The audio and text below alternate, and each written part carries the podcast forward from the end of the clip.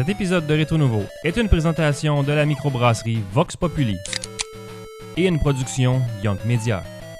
Vous aimez Rétro Nouveau et souhaitez nous encourager? Devenez Patreon. Le montant donné est à votre discrétion. Pour tous les détails, allez au patreon.com barre oblique Rétro Nouveau. Retro Nouveau. Là, il y a du son.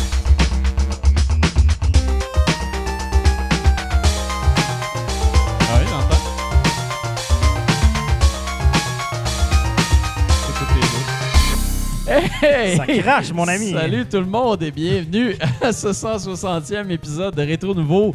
Ça va bien, les gars? Ça va très Ouais, ouais. bien. Ça Hey, va c'est très bien. lundi, Sont tout le monde est, tout Ouais, ben, bien. euh, le jingle, Il y a comme du sonnait volume. comme si j'étais dans une canne de métal. Pour Ben, gosse avec ton fil, peut-être, ça se peut, là. Ou Ah l'extension, Ah je sais pas trop. Voilà, voilà.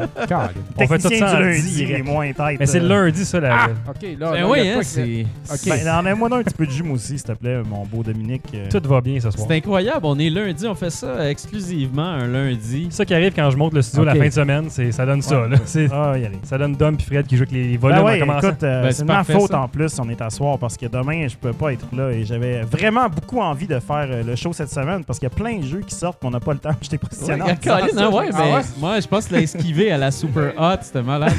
mais, euh, mais, mais- cracher d'en face, m'a fait donner de l'équipement défaillant. Ah, Voulez-vous que je m'en aille, les gars? M'en Non, non, non, non.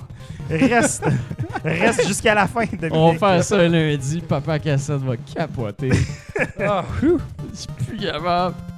Bon, Alors, sur ça, euh, hey, on va commencer par, le, par, par- par les présentations. mais On va commencer cette fois-ci par Fred, parce que justement, t'as deux gros morceaux. Ben là. oui, Fred Gemus, et ce soir, je vous parle de Blair un. Witch ainsi que On a un fuck, on Gears dirait, 5. que, on dirait que les micros sont pas corrects. Donnez-moi deux secondes. Ah, my God. Ah non. Part de ça. Non, non, c'est parce qu'on s'est... Attendez, deux secondes. Voilà. Voilà, ça devrait être beaucoup mieux maintenant. On était sur les micros de la webcam. Euh, merci de nous Ah avoir ouais, dit en direct. ok. Fait que là, Alright. on en est direct correct, seulement. Un problème pour les gens qui nous écoutent en direct. Donc, je disais, Fred Gemus, et ce soir, je vous parle de Blair Witch et Gears 5 sur la Xbox One Tabarnouche. X 4K. Merci pour tout le monde, pour vrai. Dominique Bourret, a.k.a. Papa Cassette, qui va parler de Sydney Hunter and the, Ma- and the, the Curse of the Mayan. Voilà. yes. Euh, Bruno Georget et je vais vous parler ce soir de Control. Je vais vous parler de Contra Anniversary Collection et peut-être de Rad. Ah Deux oui, jeux qui partent en contre. Et Jeff Chrome, ce soir, je reviens sur mon expérience à l'ouverture de Zero Latency Montréal. Nice. Hey, là, Euh, c'est le fun, il y a plein de nouveaux gens. Là, Ouais, mais on est qu'on lundi, Sen- ça. Ouais. Sensato, il est là. Salut. la Man. team du lundi. Yes. Euh, qui d'autre? Euh, Le Gauvreau. Ah non, il est là souvent. C'est lui. du nouveau monde. Gazon programmeur, que j'aime Gazon beaucoup. programmeur.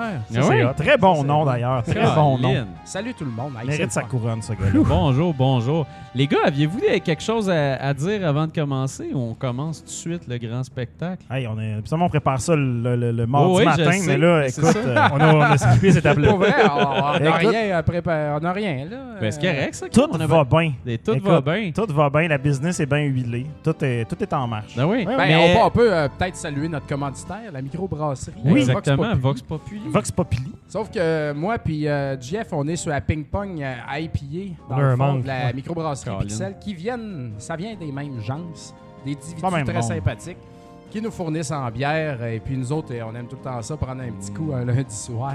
on est vraiment des mononcles. Partir la semaine. On est comme ah, ah, Ah, des Doritos j'ai mal à la tête, je sais même pas comment j'ai fait de me rendre ici. on boit de la bière. Comment on s'est rendu? Ton char est même pas dans le gars. Euh, justement, tantôt, j'ai senti la frayeur dans les yeux de GF. Fait que je vais, je vais te le, je vais, je vais le dire tout de suite. Rad, en fait, c'est parce que j'avais mis ça dans Ouais, le non, document. J'ai mis Rad, puis je l'ai barré parce que euh, au départ, j'ai acheté Rad. euh, puis je me suis dit, je vais faire la critique de Rad, je vais en parler. J'ai acheté le jeu, j'ai joué euh, pendant à peu près une heure et je déteste le jeu passionnément. C'est vraiment pas bon, c'est pas beau sur la Switch, c'est vraiment, vraiment très laid. Euh, le système de contrôle control pour se battre est, est vraiment, vraiment dégueulasse. C'est vraiment pas le fun. T'as des upgrades et tout ça, mais c'est pas super intéressant. Les, les, les petites jokes qui se font les uns entre les autres, on dirait que ça a été écrit par quelqu'un qui est au secondaire.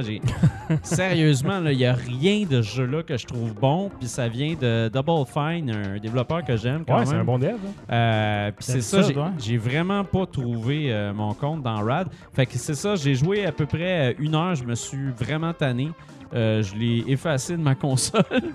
puis je me suis dit que je vais passer à autre chose. Fait que, euh, fait que c'est ça. Bref. C'est parce que c'est un rogue ou c'est juste parce que c'est pas bon? C'est un rogue de base qui fait que ça, c'est déjà tough. Mais après ça, le, le- juste le, le monde comme tel est pas super beau, super intéressant à regarder. C'est très granuleux, dégueu.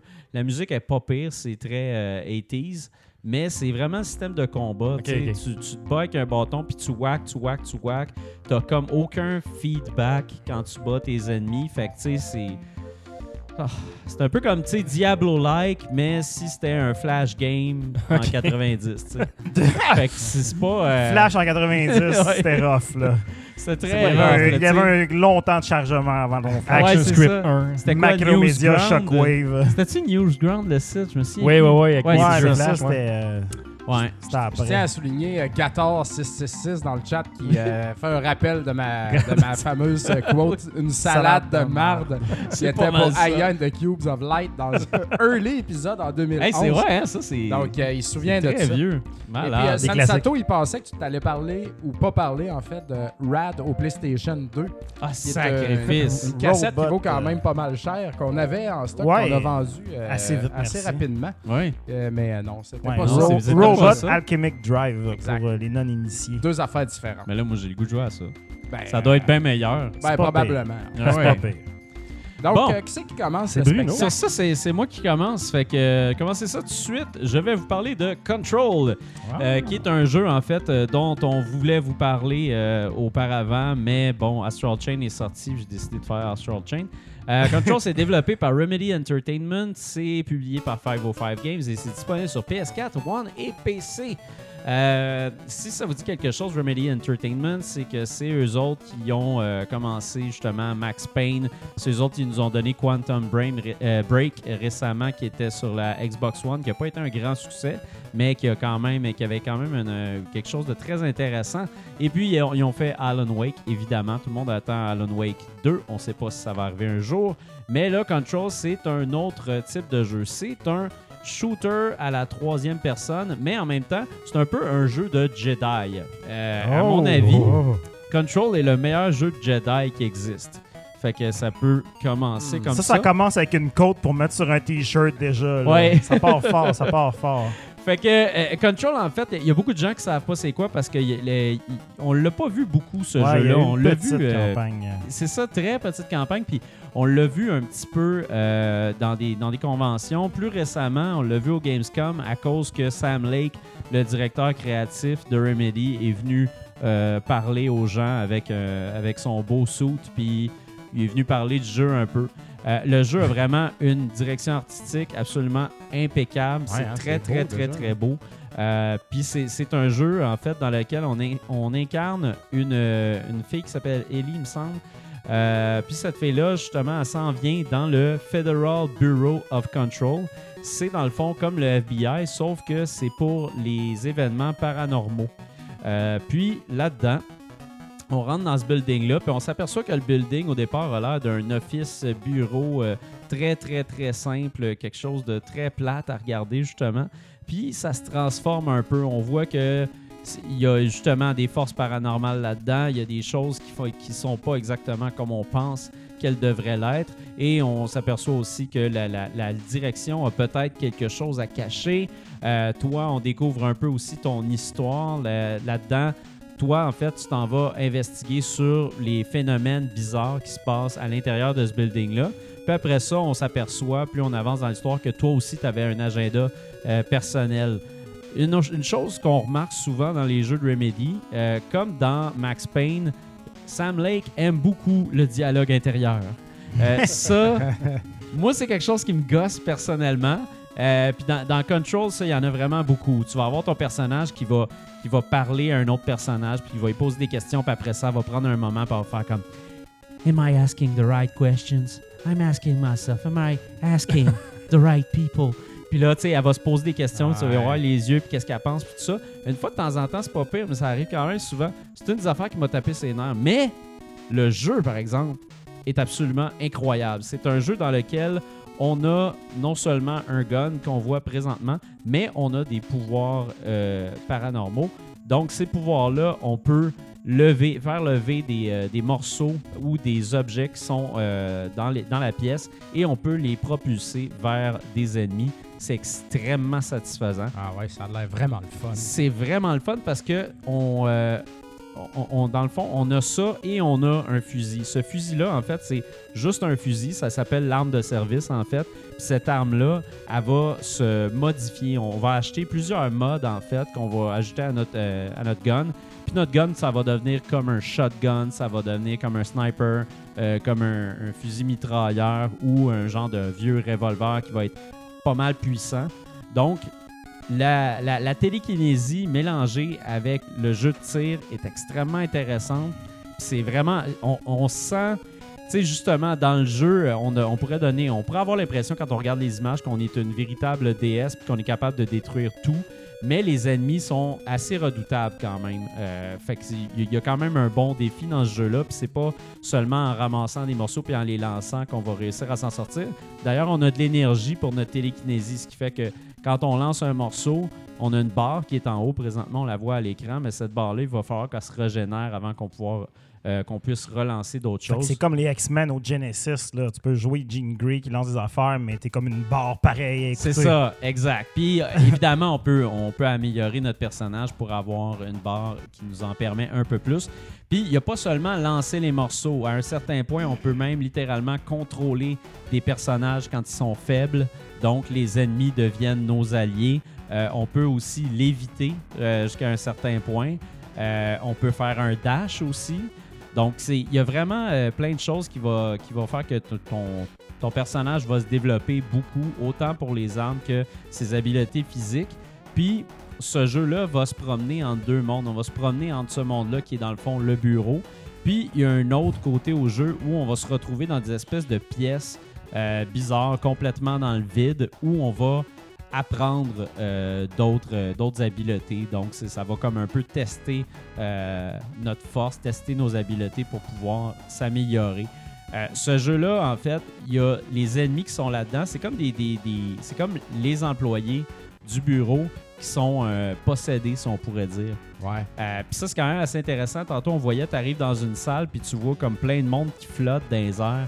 Ce qui est très creepy parce que ces personnes-là, la grande majorité du, du temps, ils restent juste là à flotter dans les airs, c'est juste des corps morts, ils servent à rien. Ça, là.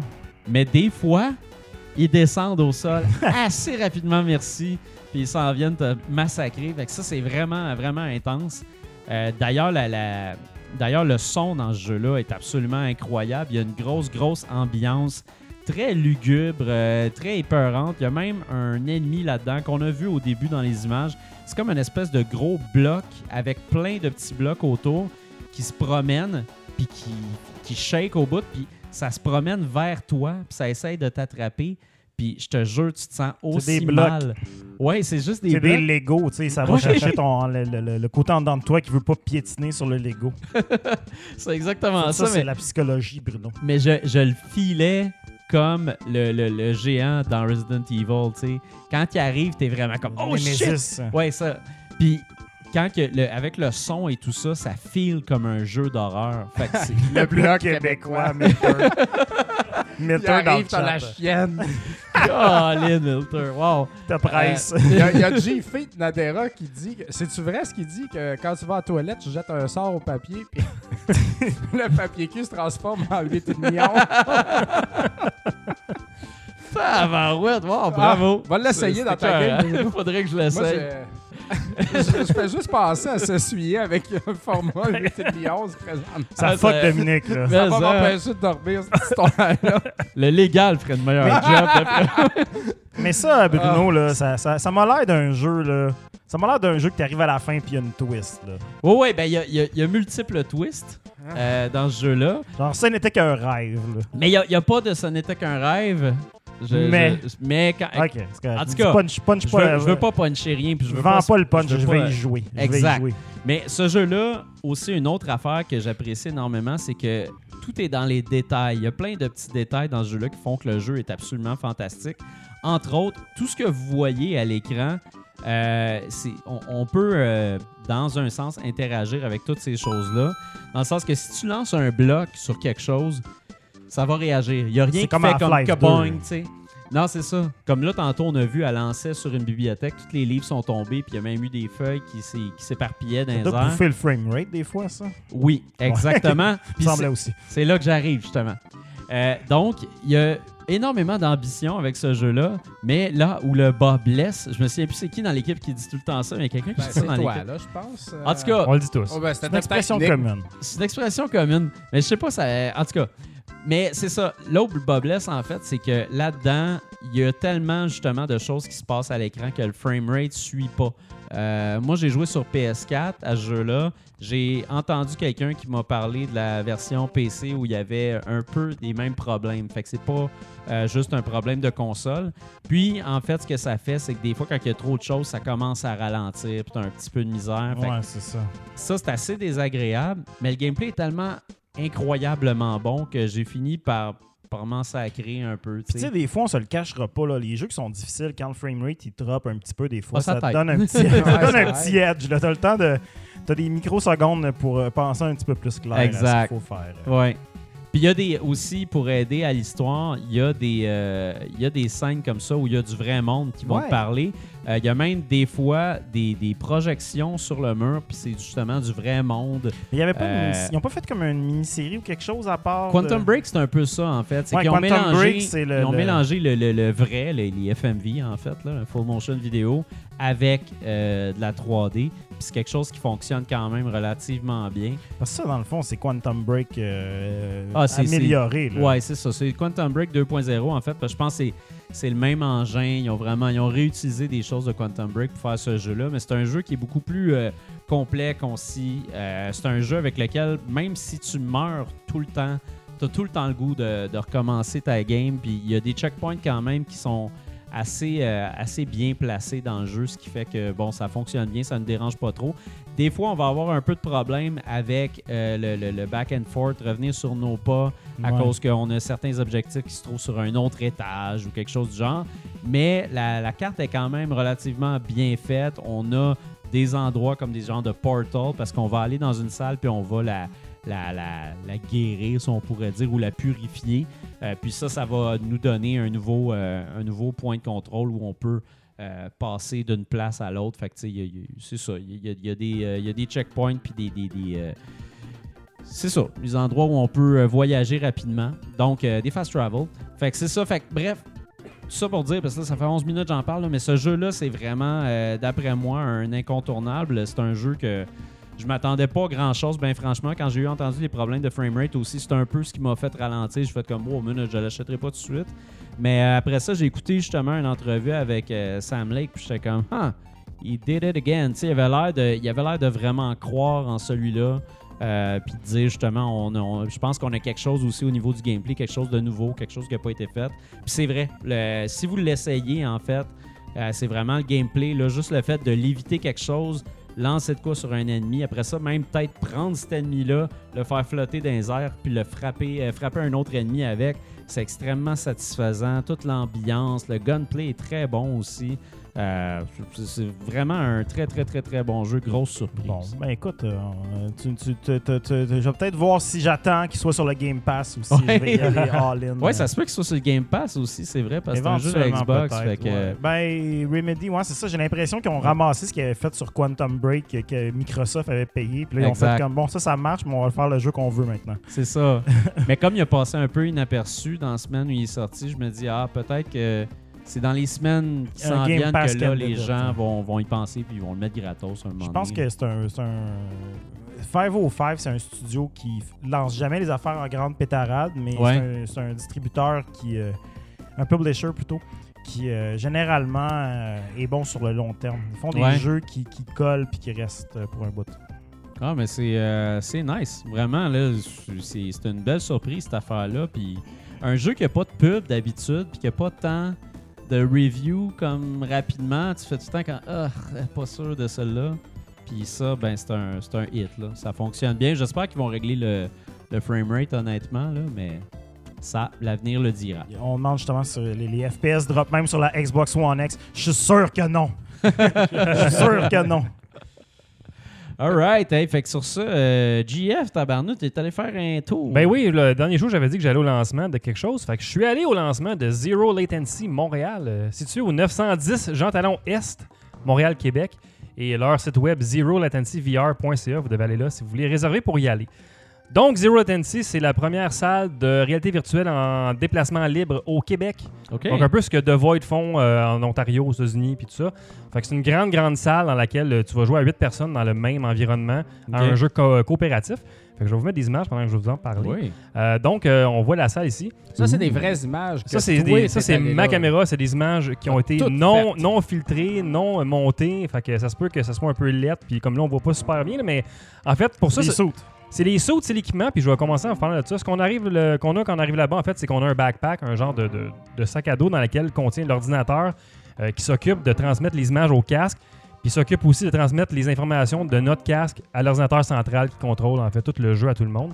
Stadia. Stadia, voilà. Euh, on va être également équipé d'un casque HP Reverb, qui est le casque VR le plus haut de gamme sur le marché en ce moment. OK. Euh, on va voir aussi un, un fusil d'assaut qui est assez imposant. On l'a vu tantôt, là, on ne le voit pas dans ces images-là, mais on, on l'a- on va le voir aussi encore une autre fois plus loin. Là. Euh, que sur, la ma- sur le dessus du fusil, il y a une manette qui est la manette du HP Reverb, donc pour tracker le fusil dans l'environnement. Ouais. Puis additionnellement, on a des boutons en plus qui servent à leur jeu, à eux autres, à Zero Latency. Donc tu peux changer euh, de fusil dans les jeux, tu peux reloader par en dessous, tu peux craquer ton fusil. Là, on les voit ici bien, les, les Exact. fusils. Est-ce qu'il était lourd, les fusils? Il était quand même. Ben, il était pas lourd que c'est inconfortable, mais il, il- c'était pas cheap en plastique. C'est ça, c'est Ouais. ça, je me demandais. T'as quelque chose dans les mains qui, qui est le fun, Ok. puis que le, le feeling est très Ça très bon. Euh, puis par-dessus tout ça, ben, tu vas avoir un casque d'écoute avec un micro euh, pour, euh, dans le fond, communiquer avec les membres de ton équipe et également communiquer avec le Game Master qui est derrière un petit bureau quand tu joues. OK. Et puis, c'est ça. Donc, euh, ce qu'on voit en ce moment, c'est la salle dans laquelle on va jouer. Et vous remarquez euh, sûrement le, le design funky de- Ouais, des planchers, ça- ça des murs. Ouais. C'est c'est très important pour eux autres parce que dans le fond, euh, la, la différence qu'il y a entre une technologie comme chez nous, mettons avec un HTC Vive, qui est la même technologie qui est avec The Void, c'est qu'eux autres, il y a des caméras qui traquent l'environnement. Dans ce cas-ci, c'est le casque qui traque il est où dans l'environnement. Fait que si tu avais une pièce qui était vide, complètement blanche, mais le casque pourrait Ah, pas trouver de repère où est-ce qu'il est vraiment. Oh. Parce que j'ai entendu dans d'autres médias des informations un peu erronées là-dessus, comme quoi que ça servait à faire monter des murs en VR, ou c'est pas ça du tout, c'est vraiment juste pour savoir dans l'environnement où est-ce que tu es au casque, puis il faut que les huit casques puissent se parler parce que tu te vois en VR. Tu peux voir tes ennemis, euh, tes, tes amis et tes ennemis en VR de- Ouais. Pour pas te rentrer dedans, même si c'est arrivé une couple de fois qu'on s'est un petit peu foncé dedans, euh, dans l'excitation du moment. C'était ma prochaine question, ça. C'est arrivé une fois, mais j'en parlais tantôt dans, dans le jeu qui était de- le, le jeu PVP. Euh, parce que ça, dans le fond, la manière que ça fonctionne, eux autres, c'est un 30 minutes de jeu euh, qui va souvent être combiné avec 2-15 minutes parce qu'ils vont faire des plus petits jeux ou tu as des jeux qui sont plus longs. Tu as un 15 minutes de briefing. Fait que tu es là à peu près une heure, mettons, pour euh, 52 Fait que ça revient à peu près à 60$ piastres, ton activité. Pas. C'est quand même pas si c'est c'est Ah, dans, dans les prix du marché. Là. Une expérience comme The Void qui va durer un 10-15 minutes coûte 35$ piastres US. Là. C'est Ok. ça. Ouais. Fait qu'à 60 pour une demi-heure, 45 minutes, c'est quand même très C'est bien. pas mal ça. ouais. Euh, puis franchement, on a été vraiment impressionnés. Le, le- le fait de se promener en, en- en VR sans avoir de fil, puis en n'étant pas limité où ce que tu peux aller, c'est Ouais. vraiment fou. Là. Euh, C'est pas une expérience que tu peux avoir chez vous du tout. Là. C'est- Ça te prendrait des, des- un Oculus Quest dans, dans un terrain de football, mettons, pour faire ça. Là. Mais là, il n'y a aucun fil. Aucun fil. Tout ça, c'est ta batterie, là. C'est ouais, c'est toute ta batterie. Ben, Il y, a- il y a, mettons, un fil qui va passer entre l'écouteur puis l'ordi qui est dans le dos, Ouais, mais Je veux dire, t'es pas relié à rien. T'es pas relié à rien, t'as- fait que t'es- t'es vraiment libre 100%. Il va y avoir des grilles, comme dans le VR, il y a normalement qui vont apparaître si t'approches trop proche des, euh, des murs, en fait. OK. Puis euh, dans les jeux qui sont PVP, si tu passes à travers un mur, tu vas te faire tuer, tu vas perdre un point. Parce que tu pourrais marcher à travers les murs direct, mais faites pas ça parce qu'ils aiment pas ça. Fait qu'ils vont, ils vont vous enlever des points de vie tout de suite. C'est Ah. ça, une autre question, parce que tu sais, tu prends cover sur un cover qui n'existe pas, fait que c'est pas de ta côté. Non, rien. tu peux Non, pas. c'est ça. Mais là, au moins, t'as un fusil, fait que t'auras pas tendance à t'accoter comme tu vas faire Ah, avec des ça. manettes, mettons. OK. Euh, ils ont quatre jeux, eux autres, c'est comme je disais en ce moment, euh, au lancement de ça, le Zero Latency, et je vais vous les montrer. Le premier, euh, qui est un de- des trois qu'on a fait, qui s'appelle Engineerium. C'est un- C'est le jeu qui se joue pas de fusil. Euh, donc, tu es à 8 personnes et tu te promènes dans un environnement fantastique où est-ce que la gravité et les lois de la physique s'appliquent plus. Fait que c'est un peu pour te montrer à quel point le VR peut jouer avec ta tête puis tes perceptions. Dans le fond, là-dedans, ce que tu as à faire, c'est que tu es sur des plateformes qui flottent dans le vide, puis il faut à 8 personnes, peut-être te mettre sur des spots ou alentour d'un rond pour faire activer la prochaine section, mettons. Fait que des fois, tu là, comme tu vois, on voit en ce moment à l'écran, le, le- le plancher tourne, Ouais. mais toi, tu marches direct.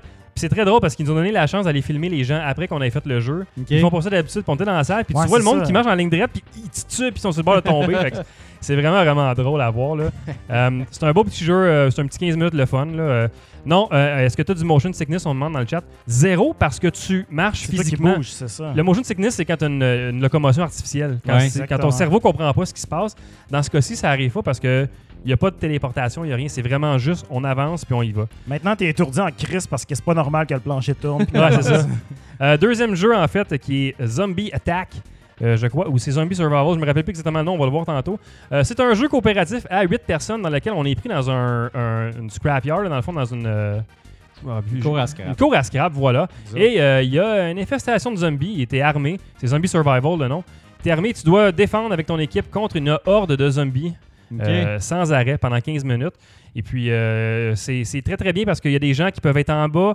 Il y a des ascenseurs qui te font monter au deuxième étage. Fait que tu peux aller passer des gens en haut qui vont tirer en bas. Il y a des, il des zombies arrivent de partout.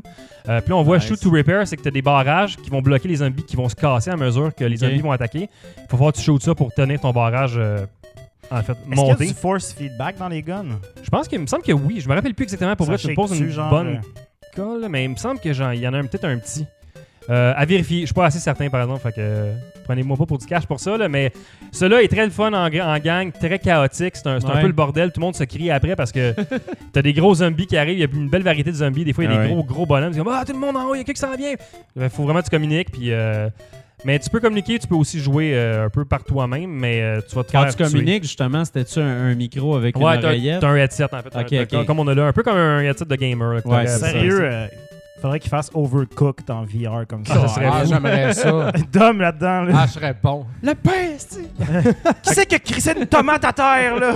Les deux expériences que je viens de vous parler, les deux durent 15 minutes. Et ça, c'est un des deux combos qu'ils offrent quand tu vas t'inscrire. Fait que tu vas faire euh, Engineerium puis euh, Zombie euh, Survival. Il y a un autre jeu qui est euh, troisième qu'on n'a pas eu la chance d'essayer qui s'appelle Singularity. C'est un jeu co-op à 8 personnes. euh, et puis, c'est une histoire de 30 minutes dans laquelle tu es dans un vaisseau spatial qui tombe en panne dans l'espace et tu dois explorer le vaisseau. Puis, euh, j'imagine, débarrer des choses. Puis là, on voit un peu là, comment ça marche. Là, mais, nice, quand même. Ouais, ça, il avait l'air vraiment intéressant. On n'a pas eu la chance parce que vu que c'était un, un lancement, il faisait jouer beaucoup de monde, fait qu'ils n'ont pas fait faire l'expérience de 30 minutes. Ouais. Euh, oh, la vidéo a bloqué. En fait, mais euh, vous, vous- vous irez le voir, celui-là. Et le quatrième, et non le moindre, Soul Raider, ici, qui est un jeu 4 contre 4 PVP. Nice. Et j'ai capoté ma vie à jouer à ça. ça, ça- on est resté comme après le 5 à 7 parce qu'ils nous ont dit hey, restez, vous avez l'air comme à être intéressé beaucoup par le VR. Vous autres, on veut vous faire essayer celui-là. Et c'est quelque chose, là, j'ai jamais eu ce feeling-là, c'est le paintball du futur. Nice. OK. Bien, bien- bienvenue dans le futur, tout le monde. J'aime ça, le paintball. C'est ouais. fou raide. Fait que dans le fond, dans celui-là, t'es à 4 contre 4. C'est un peu euh, post-apocalyptique euh, dans, dans l'espace. Et puis tu vas devoir, euh, en fait, tuer votre équipe. Et puis c'est trois tableaux de 5 minutes qui vont s'enchaîner. Et C'est le premier qui fait le plus de points en 5 minutes qui va gagner. Et dans chaque tableau, tu as une grosse boule à aller porter dans un, un point précis dans lequel tu vas tirer. Fait que tu vas pousser la boule vers le, le- le spot. Puis en même temps, tu peux aller tirer le monde. Euh, fait que quand tu commences, t'es 4 contre 4. Fait que chaque, coup de- chaque bout de la pièce. Puis le décor se lève. Il y a des murs comme on peut voir là. Fait que tu peux te cacher derrière les murs. Tu peux avancer. Euh, Il y a des places qui a des, des euh, genres de- d'ascenseurs qui t'amènent plus loin pour aller sniper. Puis c'est très bien pensé parce que tu commences, t'embarques dans l'ascenseur, mais tu- jamais tu bouges physiquement pour ça. Fait que dans le fond, dans le réel, si t'as pas le casque, t'es un gars tout seul dans le coin de la pièce qui, qui tire puis qui, qui a l'air un peu niaiseux, mais, mais, mais Tu vises le mur. tu sais. c'est ça qui m'a fasciné, c'est le level design en dessous. de- C'est tellement bien pensé Ouais. de, de comment jouer avec l'environnement qu'ils ont pour que ça paraisse pas. Euh, c'est des games de 15 minutes, puis c'est- c'est très très frénétique. Donc tu meurs, tu reviens en arrière dans un spot, tu respawns, tu recommences. Euh, c'est un peu là en fait qu'on s'est foncé dedans, moi puis euh, Matt Bonin. euh, Parce que Ok? tu cours, hein. ben parce que réflexe. t'essaies de pas courir parce qu'ils veulent pas trop que tu cours. Sauf que quand tu, tu meurs, ton bonhomme tombe à terre, puis il y a une demi-seconde après, tu deviens un genre de fantôme pour que le- les gens te voient, puis tu recules. Mais Matt, il avait le réflexe de je tombe à terre, ah, son spot est libre, je vais aller prendre son spot. Je suis encore là physiquement, là. On on s'est un petit peu foncé dedans. ah, Euh, c'est que c'est vrai, ça? Je pense que c'est. Il T'avais le bon cover, fait que là, Ouais, tout c'est se qui est comme yes, le bon cover est libre. Mais non, c'est vraiment le fun. puis On a pu jouer avec le staff à ça et je suis très content et très fier de dire qu'on a battu le propriétaire. euh, Oh. Yes, sir. Ah, t'es pas, t'es pas une, euh, Non, ben non, mais c'était le, le gars pas était, une petite le pointure. gars était, solide, plus, mais on, on les a battus parce que notre équipe, on communiquait probablement mieux que l'autre équipe. Puis c'est une grande question de communication là-dedans. Puis euh, bon, il n'y a pas eu vraiment de pépin technique. là. On a perdu un petit peu le tracking une couple de fois, mais c'est le lancement. L'équipe se faisait la main avec le, le matériel. Ça, ça va vite aussi. là, ça va, vite, ça va être réglé, mais, mais non, euh, pour vrai, c'est vraiment impressionnant. Euh, c'est ça, comme je disais, c'est- c'est euh, 52 et puis c'est. euh, C'est où ça déjà, tu disais? Au 910 Jean Talon S. Je vais remettre la bannière juste pour être sûr que je dis la bonne adresse. Oui. Voilà. 910 Jean Talon S, donc c'est tout près du métro Jean Talon. Ah, OK. C'est à comme deux minutes du métro Jean Talon. OK. Et puis, euh, je rappelle le site web zerolatencyvr.ca. Ils nous ont dit qu'il allait avoir une euh, cinquième expérience qui allait sortir pour l'Halloween, donc un jeu de zombies qui va être une expérience plus longue, plus substantielle, de 30 minutes. Fait qu'un peu comme Singularity, mais elle va durer 30 minutes avec des zombies. Euh, puis j'imagine qu'ils vont continuer. C'est la 39e salle de Zero Latency dans le monde. C'est la première en français au Québec qu'on a. OK. Euh, non, vraiment, là, euh, c'est une belle affaire. Puis euh, Y a-tu beaucoup de staff là-bas? Je pensais à ça. il y avait quand même beaucoup de staff quand on est allé, mais je sais Ok. pas si c'est parce que c'était le lancement. Ouais. Mais pour opérer, je pense que ça prend quelqu'un en avant, une ou deux personnes qui doivent habiller le monde, puis le Game Master qui, s'occupe de l'ordi, puis tout. Fait que... Quelqu'un pour enlever le gras des masques. Ouais, ouais, ouais.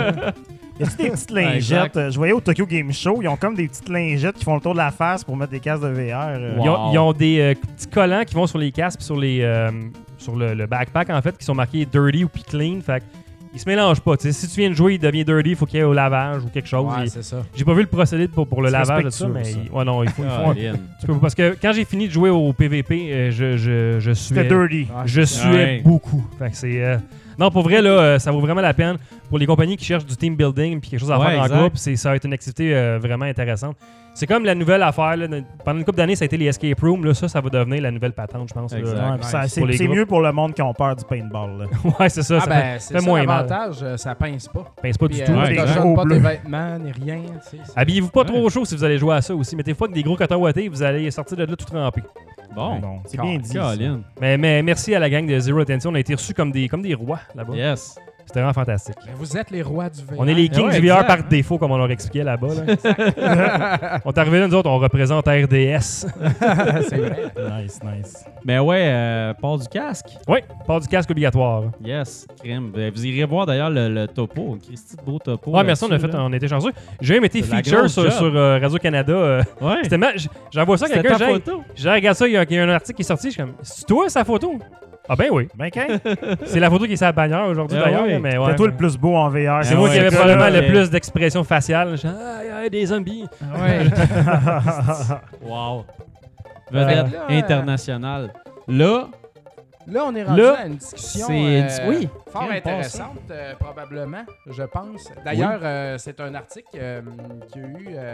on m'a appelé, ça, ben, je parle de là, là, mais on, a communiqué avec moi cette semaine, Radio-Canada Techno, qui faisait un article sur la fermeture imminente de 200 magasins de la compagnie euh, GameStop. Mais c'est pas GameStop à la base, ça a un autre nom. Là. Te rappelles-tu? Ah, c'est euh, Games and. euh, En tout cas, plus. la compagnie mère de GameStop et EB Games, tout ça, ils ferment 200 magasins. Cependant, là, l'article est un peu euh, clickbait au sens que quand tu vois ça, tu as l'impression que toutes les, Toutes EB les EB Games du, vont du fermer. Québec vont fermer. Mais c'est 200, cama- 200 magasins sur l'Amérique du Nord. Donc, Exact. euh, ouais. C'est comme euh, s'arracher un, sourcil, un poil de sourcil. Ouais. C'est comme fermer reste, 20 000 McDonald's. Il en reste en masse. Ouais. Puis j'ai lu aussi euh, aujourd'hui que GameStop a aussi présentement une stratégie pour ressortir des centres puis donner comme un, un reboot à ça. Refaire un autre type de Ouais, boutique. j'ai Euh, vu. Fait euh, qu'ils veulent comme vendre pour renaître. Mais je sais pas si vous Je vais avez en parler vu, de euh, ça. Euh, Avant tout, est-ce qu'on n'entend pas mon micro? On l'entend, je Non, pense. non. Qu'est-ce qui arrive? Ton là? micro est un peu plus faible tout à l'heure. on, on- est-ce qu'on se fait raider en ce On moment? se fait-tu raider quelque Je sais chose? pas. Ou c'est juste du monde qui, qui nous met Je des pense des qu'on se fait raider. euh. Ben, salut euh, les gens qui nous raident. euh, on- Bonjour à tout le On monde. a perdu qui euh, nous a raidé, mais il y a beaucoup de. Si si c'est un raid, merci. Ah, c'est un raid, ouais. Un, oh, oui, Ouais. raid. Team que Zoom. T'as pas, voulu parler de RAD, on va faire un raid maintenant. Mais merci pour le raid, euh, c'est très apprécié. Ben oui, ben oui, merci. absolument. Zoom T, Zoom T. Donc, euh, on parlait de fermeture de AB Games. Oui, et Madame puis, Zoom. euh, Madame Zoom, c'est- merci Madame Zoom. Madame Zoom. Oh my God. Très cool. Ouais. All right. Wow. Puis, euh, qu'est- qu'est-ce que tu disais, là, donc? euh, on Oui, était EB Games, on- EB on- Games. ils changent le format, ils veulent euh, renaître Oui. de leur cendre. On allait parler du podcast de Pat Country, non? Oui, exactement. Où est-ce qu'ils montrent le vidéo du euh, le leaked footage du magasin clé de EB Games. Exact. Pour vous dire, euh, on dirait quelque chose à Plaza Saint-Hubert avec une salle de jeu à- au fond pour jouer aux cartes avec puis jouer à Smash sur des CRT puis des tablettes plus vides qu'avant. Ben, Moi, honnêtement, ça m'a ouais, pas les tablettes fait sont capoter. Mais là, ce qu'ils essayent de faire, c'est un coin gaming en arrière. Où Ouais. est-ce que tu vois un beau petit sofa et puis des consoles, puis un petit display avec un NES, un Dreamcast. tu sais. Ah, fait que ouais. là, ils essayent vraiment de, de- de- de rendre, le- le- de- d'en d'en faire une communauté, un lieu Mhm. de communauté, et où est-ce que les gens ils peuvent aller jouer. Ouais. Mais euh, tout ça, il est bien, c'est bien joli, tu sais. Puis c'est ça qu'il faut faire dans un magasin de jeux Ouais. rétro, moi je crois. Mais, mais comment D'un, comment est-ce qu'ils vont faire de l'argent avec ça? C'est pas, Ouais, euh, ils vont pas charger à l'heure le monde qui vont jouer. Non. Ben, c'est tu ça. développes la communauté, les gens viennent plus souvent, les gens se sentent plus chez eux, ils se sentent plus à l'aise de, de, de, de- de te faire toujours vouloir faire affaire avec toi et tout. Ouais. Euh, je comprends l'idée, mais en même temps, moi j'ai trouvé que l'exécution était, était pas top, dans le sens que ben, ils ont juste enlevé. ça faisait un peu gainé. Ils ont enlevé ça les cochonneries puis ils ont gardé ça fret. C'était pas- moi, je m'attendais à du top notch, là, tu sais, quelque chose de vraiment high class, une expérience. Moi, quand tu, tu sais, tu regardes Ouais. un truc, on vient de voir Zero euh, Latency, où Mhm. tu regardes ça, puis c'est comme tu jamais vu ça. Une salle comme ça qui se présente comme. Tu sais, c'est super high-tech, euh, visuellement, c'est impressionnant. Là, tu arrives dans un magasin qui a l'air à mi-chemin entre un magasin de cartes Magic puis un, un magasin de jeux qui a plus rien Ouais, dedans. C'est ça. Puis Je trouvais que. euh, Puis tu sais, il y a un coin rétro. Le coin rétro, c'était littéralement comme un, un présentoir vitré avec euh, des consoles là. Probablement aucun jeu à vendre, mais c'est ouais, juste ou là. très peu. Puis euh, si jamais ils se lancent dans le rétro, je vois pas comment ils peuvent le gérer. tu sais. Ouais. Ça fait deux ans qu'ils le font puis ils sont pas capables. Ben non, c'est ça. Parce qu'il faut être spécialisé, très pointu pour être capable de manager du rétro, Ouais. euh, savoir combien offrir aux clients. Mhm. Et puis euh, là, vous me le direz si on n'entend pas mon micro encore. On t'entend, Ouais. on t'entend. On t'entend, on t'entend. Ben, eux autres, en tout cas, ils l'entendaient pas. Ouais. Mais, euh, mais c'est ça, donc c'est- pas simple. C'est pas comme à- acheter des jeux neufs d'un fournisseur, les mettre sur les tablettes et les vendre. Non, non, non. Il faut savoir le prix des jeux, il faut checker ça rapidement. Euh, Nettoyer, troubleshooter, euh, euh, training C'est pas mal ça, plus de travail, Ah, en c'est- C'est fait, que énormément de travail, c'est une spécialisation. Fait que je Ouais. vois pas comment une aussi grosse compagnie va être capable de, de gérer ça. Puis je vois pas comment une aussi grosse euh, compagnie va être capable non plus de reflipper ses magasins Ouais. Comme ceux qu'on a vus, là, tu sais. Mhm. Anyway, moi, je vois toujours pas le profit là-dedans, là, personnellement. Non, c'est ça. Ben, c'est surtout que là, maintenant, quand tu rentres dans, quand tu rentres dans des EB Games, maintenant, tu vois que c'est c'est fou, là, c'est visuel. Tu rentres dans un EB Games, puis tout le monde qui est dans la EB Games est du côté où il n'y a pas de jeu. Et du côté des cossins, des accessoires, tout ça. Ouais. Moi, ces fois, je rentre, je suis tout le temps un peu. je- ça me rend triste de rentrer là, en fait, parce que c'est ça, t'arrives, puis tu vois justement à quel point les Funko Pop prennent le tiers ou sinon la moitié du, qui du sont- magasin. c'est ça. Euh, puis après ça, ben justement, Puis il y a de la demande pour les maudites Funko Pop. Oh, oui, il y a une demande ouais, clair. On énorme. connaît Ça des fait gens qui ont un des magasins, pas juste les EB Games. cette Non, non, Ah, c'est mais ça. je sais pas que ça les ferait vivre, mais ouais, Non, non, euh, mais- on pense à un commerce en ce moment qu'on nommera pas, mais pas pour euh, parce qu'on veut pas parler à leur place, là, pas Ouais. parce qu'ils ont honte ou rien. Mais tu sais, c'est comme, tu sais, eux autres, il y a une demande pour ça. Les gens Ouais. demandent les pops. C'est pas, euh, ils en vendent pas pour le trip de genre. euh, Non, non, non, si- c'est ça, ça Le monde vend. aime ça, c'est normal. Exactement. Puis c'est puis c'est correct, sauf c'est juste que je pense aussi pendant longtemps, le, le, le AB Games, un des problèmes en tout cas qu'on qu'on a au Québec des fois, c'est ça, c'était comme ce, ce genre de service où on essayait tout le temps de, de te vendre une garantie ou quelque chose du genre. Ben, Les gens ont- aiment ont- moins ça. Ils aiment pas ça, mais ils n'ont pas, le choix. Ils n'ont pas le choix, c'est ça. Fait que c'est ça, il y a comme, tu sais, c'est- comme une, une compagnie qui a de la misère, on dirait, à, à se positionner depuis Ben, un, un bon bout de Ben, temps c'est une compagnie qui avait une raison d'être totalement quand euh, les jeux n'étaient pas disponibles euh, en En téléchargement. téléchargement. Oui, oui. Mais Parce- là, de plus en plus, je veux dire, il y a juste la Switch qui tient le fort euh, avec les jeux physiques, là, vraiment de façon importante comparée aux autres. Puis, sais, on, on a un magasin, nous autres, là, Mm. puis on en vend des jeux neufs. Ouais. Puis euh, sur une Switch, à 400$, piastres, nous autres, on fait 5$. piastres. 3 piastres. 3 piastres sur 3 la nouvelle. piastres? Ouais. Oh, ouais, tu on c'est perd encore plus d'argent. Fait que 3 là, piastres. Fait qu'on on gèle 396 piastres ah, c'est- pour faire 3 piastres quand on la vend. Exact, Ça, c'est l'argent qu'on gèle du budget. On vend le des jeux neufs de Nintendo, on fait 10$ piastres là-dessus. Ça, c'est bon. C'est quasiment bon. On va se le dire, c'est pas sur tous les jeux qu'on fait 10$. piastres, puis c'est- Pour le neuf, ça, c'est bon. C'est un bon montant. On- nous autres, c'est en temps réel dans nos téléphones, on check les ventes, Ouais. on a une notification, on dit Oh my god, on vient de vendre pour 800$, piastres. mais c'est quelqu'un Ouais. qui a acheté une Switch puis trois jeux. Ah, ben écoute, On vient de faire 50$. On vient de faire 25$. piastres. c'est dégueulasse. Fait que tu peux pas vivre de la- du marché de vendre des jeux neufs, malheureusement, aujourd'hui. Puis tu sais, je pense qu'à l'époque, ce qui faisait que EB Games roulait aussi bien, c'est que il y avait beaucoup de gens, il y a beaucoup de gens qui, qui consomment leur gaming de façon genre impulsive, puis genre je vais Ouais. jouer à ça une semaine, j'y joue plus, je le ramène au magasin. Exact. Puis tu sais, on le sait, nous, on- notre magasin roule principalement sur de l'usager, Ben du oui, rétro. ben oui. Euh, Le Ouais. rétro roule sur ce que les gens nous amènent. Là-dessus, on peut mieux négocier nos marges. On a des, des- des- on fait, on a une meilleure marge de profit là, qui va, qui va être plus que 10 pièces d'habitude. Ouais. Ben, ça dépend du jeu, évidemment. là. Sur un jeu à 10$, piastres, on n'en fera pas 10.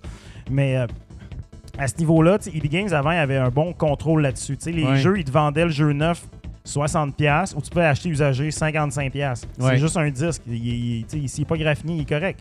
Fait que Ouais. le monde achetait lui à 55$. piastres, EB Games avait des tablettes pleines de neuf, mais ils s'en crissaient parce que il roulait sur l'usager. Puis là, au lieu de faire 10$, piastres, ben, il en faisait 30$. Exactement. Fait que, tu sais, ça, ça valait la peine. Mais là, les gens se tournent vers le téléchargement. Euh, la, la jeunesse est, est comme moins sur les consoles, j'ai l'impression aussi. Le, le jeune Ouais. marché, il y a beaucoup de, tu sais, c'est du, du- du Fortnite, euh, du P- il y a beaucoup de PC, Ouais. de mobile, tu sais, ça, ça Ouais, revient ouais. et tout. Euh, là, tu as des services comme Game Pass, tu as des services comme le App, le Epic Store, que tout est, tu sais, tout est gratuit partout Exact. en téléchargement. Fait que maintenant, à force d'acheter du grat- d'avoir du gratuit en téléchargement, ben, tu finis par acheter ton payant là aussi, tu sais. Ouais. Fait que les ventes diminuent dans les magasins, mais les retours aussi. Tu sais, le, le- le- le monde qui ramenait ce jeu-là après une semaine, ben là, il le désinstalle. Ouais. Exact. Puis on dirait aussi que les Collector's Edition ont comme baissé en popularité.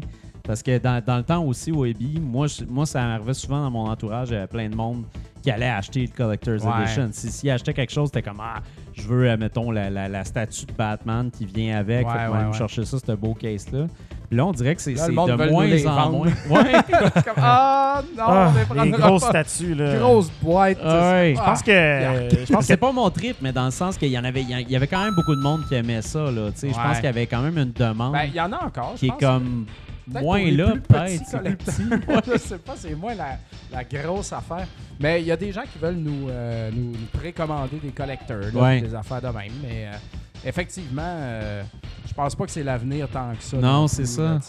Puis je me demande aussi à quel point les compagnies, ça, ça- ils font du profit avec des collectors comme ça. Ben, ça dépend. Je pense que c'est pas du. tu sais, tu fais le même profit que tu ferais sur une copie physique, j'ai l'impression. Ah? C'est juste que tu, tu développes plus une relation personnelle avec ton client, si on veut, dans le sens que si le gars il est prêt à payer 200$ piastres pour avoir la l'édition de la figurine, c'est qu'il aime vraiment ton jeu, il aime vraiment Ouais. ta marque, il s'investit dedans, tu sais. Puis toi, tu lui donnes des raisons d'être encore plus accroché, tu sais, il y a une fierté, il, il va la mettre sur sa tablette, Ouais. il va avoir plein de trucs, tu sais. C'est pour ça que les studios le font, c'est que Mhm. c'est- c'est- ces gens-là, ça devient tes influenceurs à petite échelle, si tu veux, tu sais.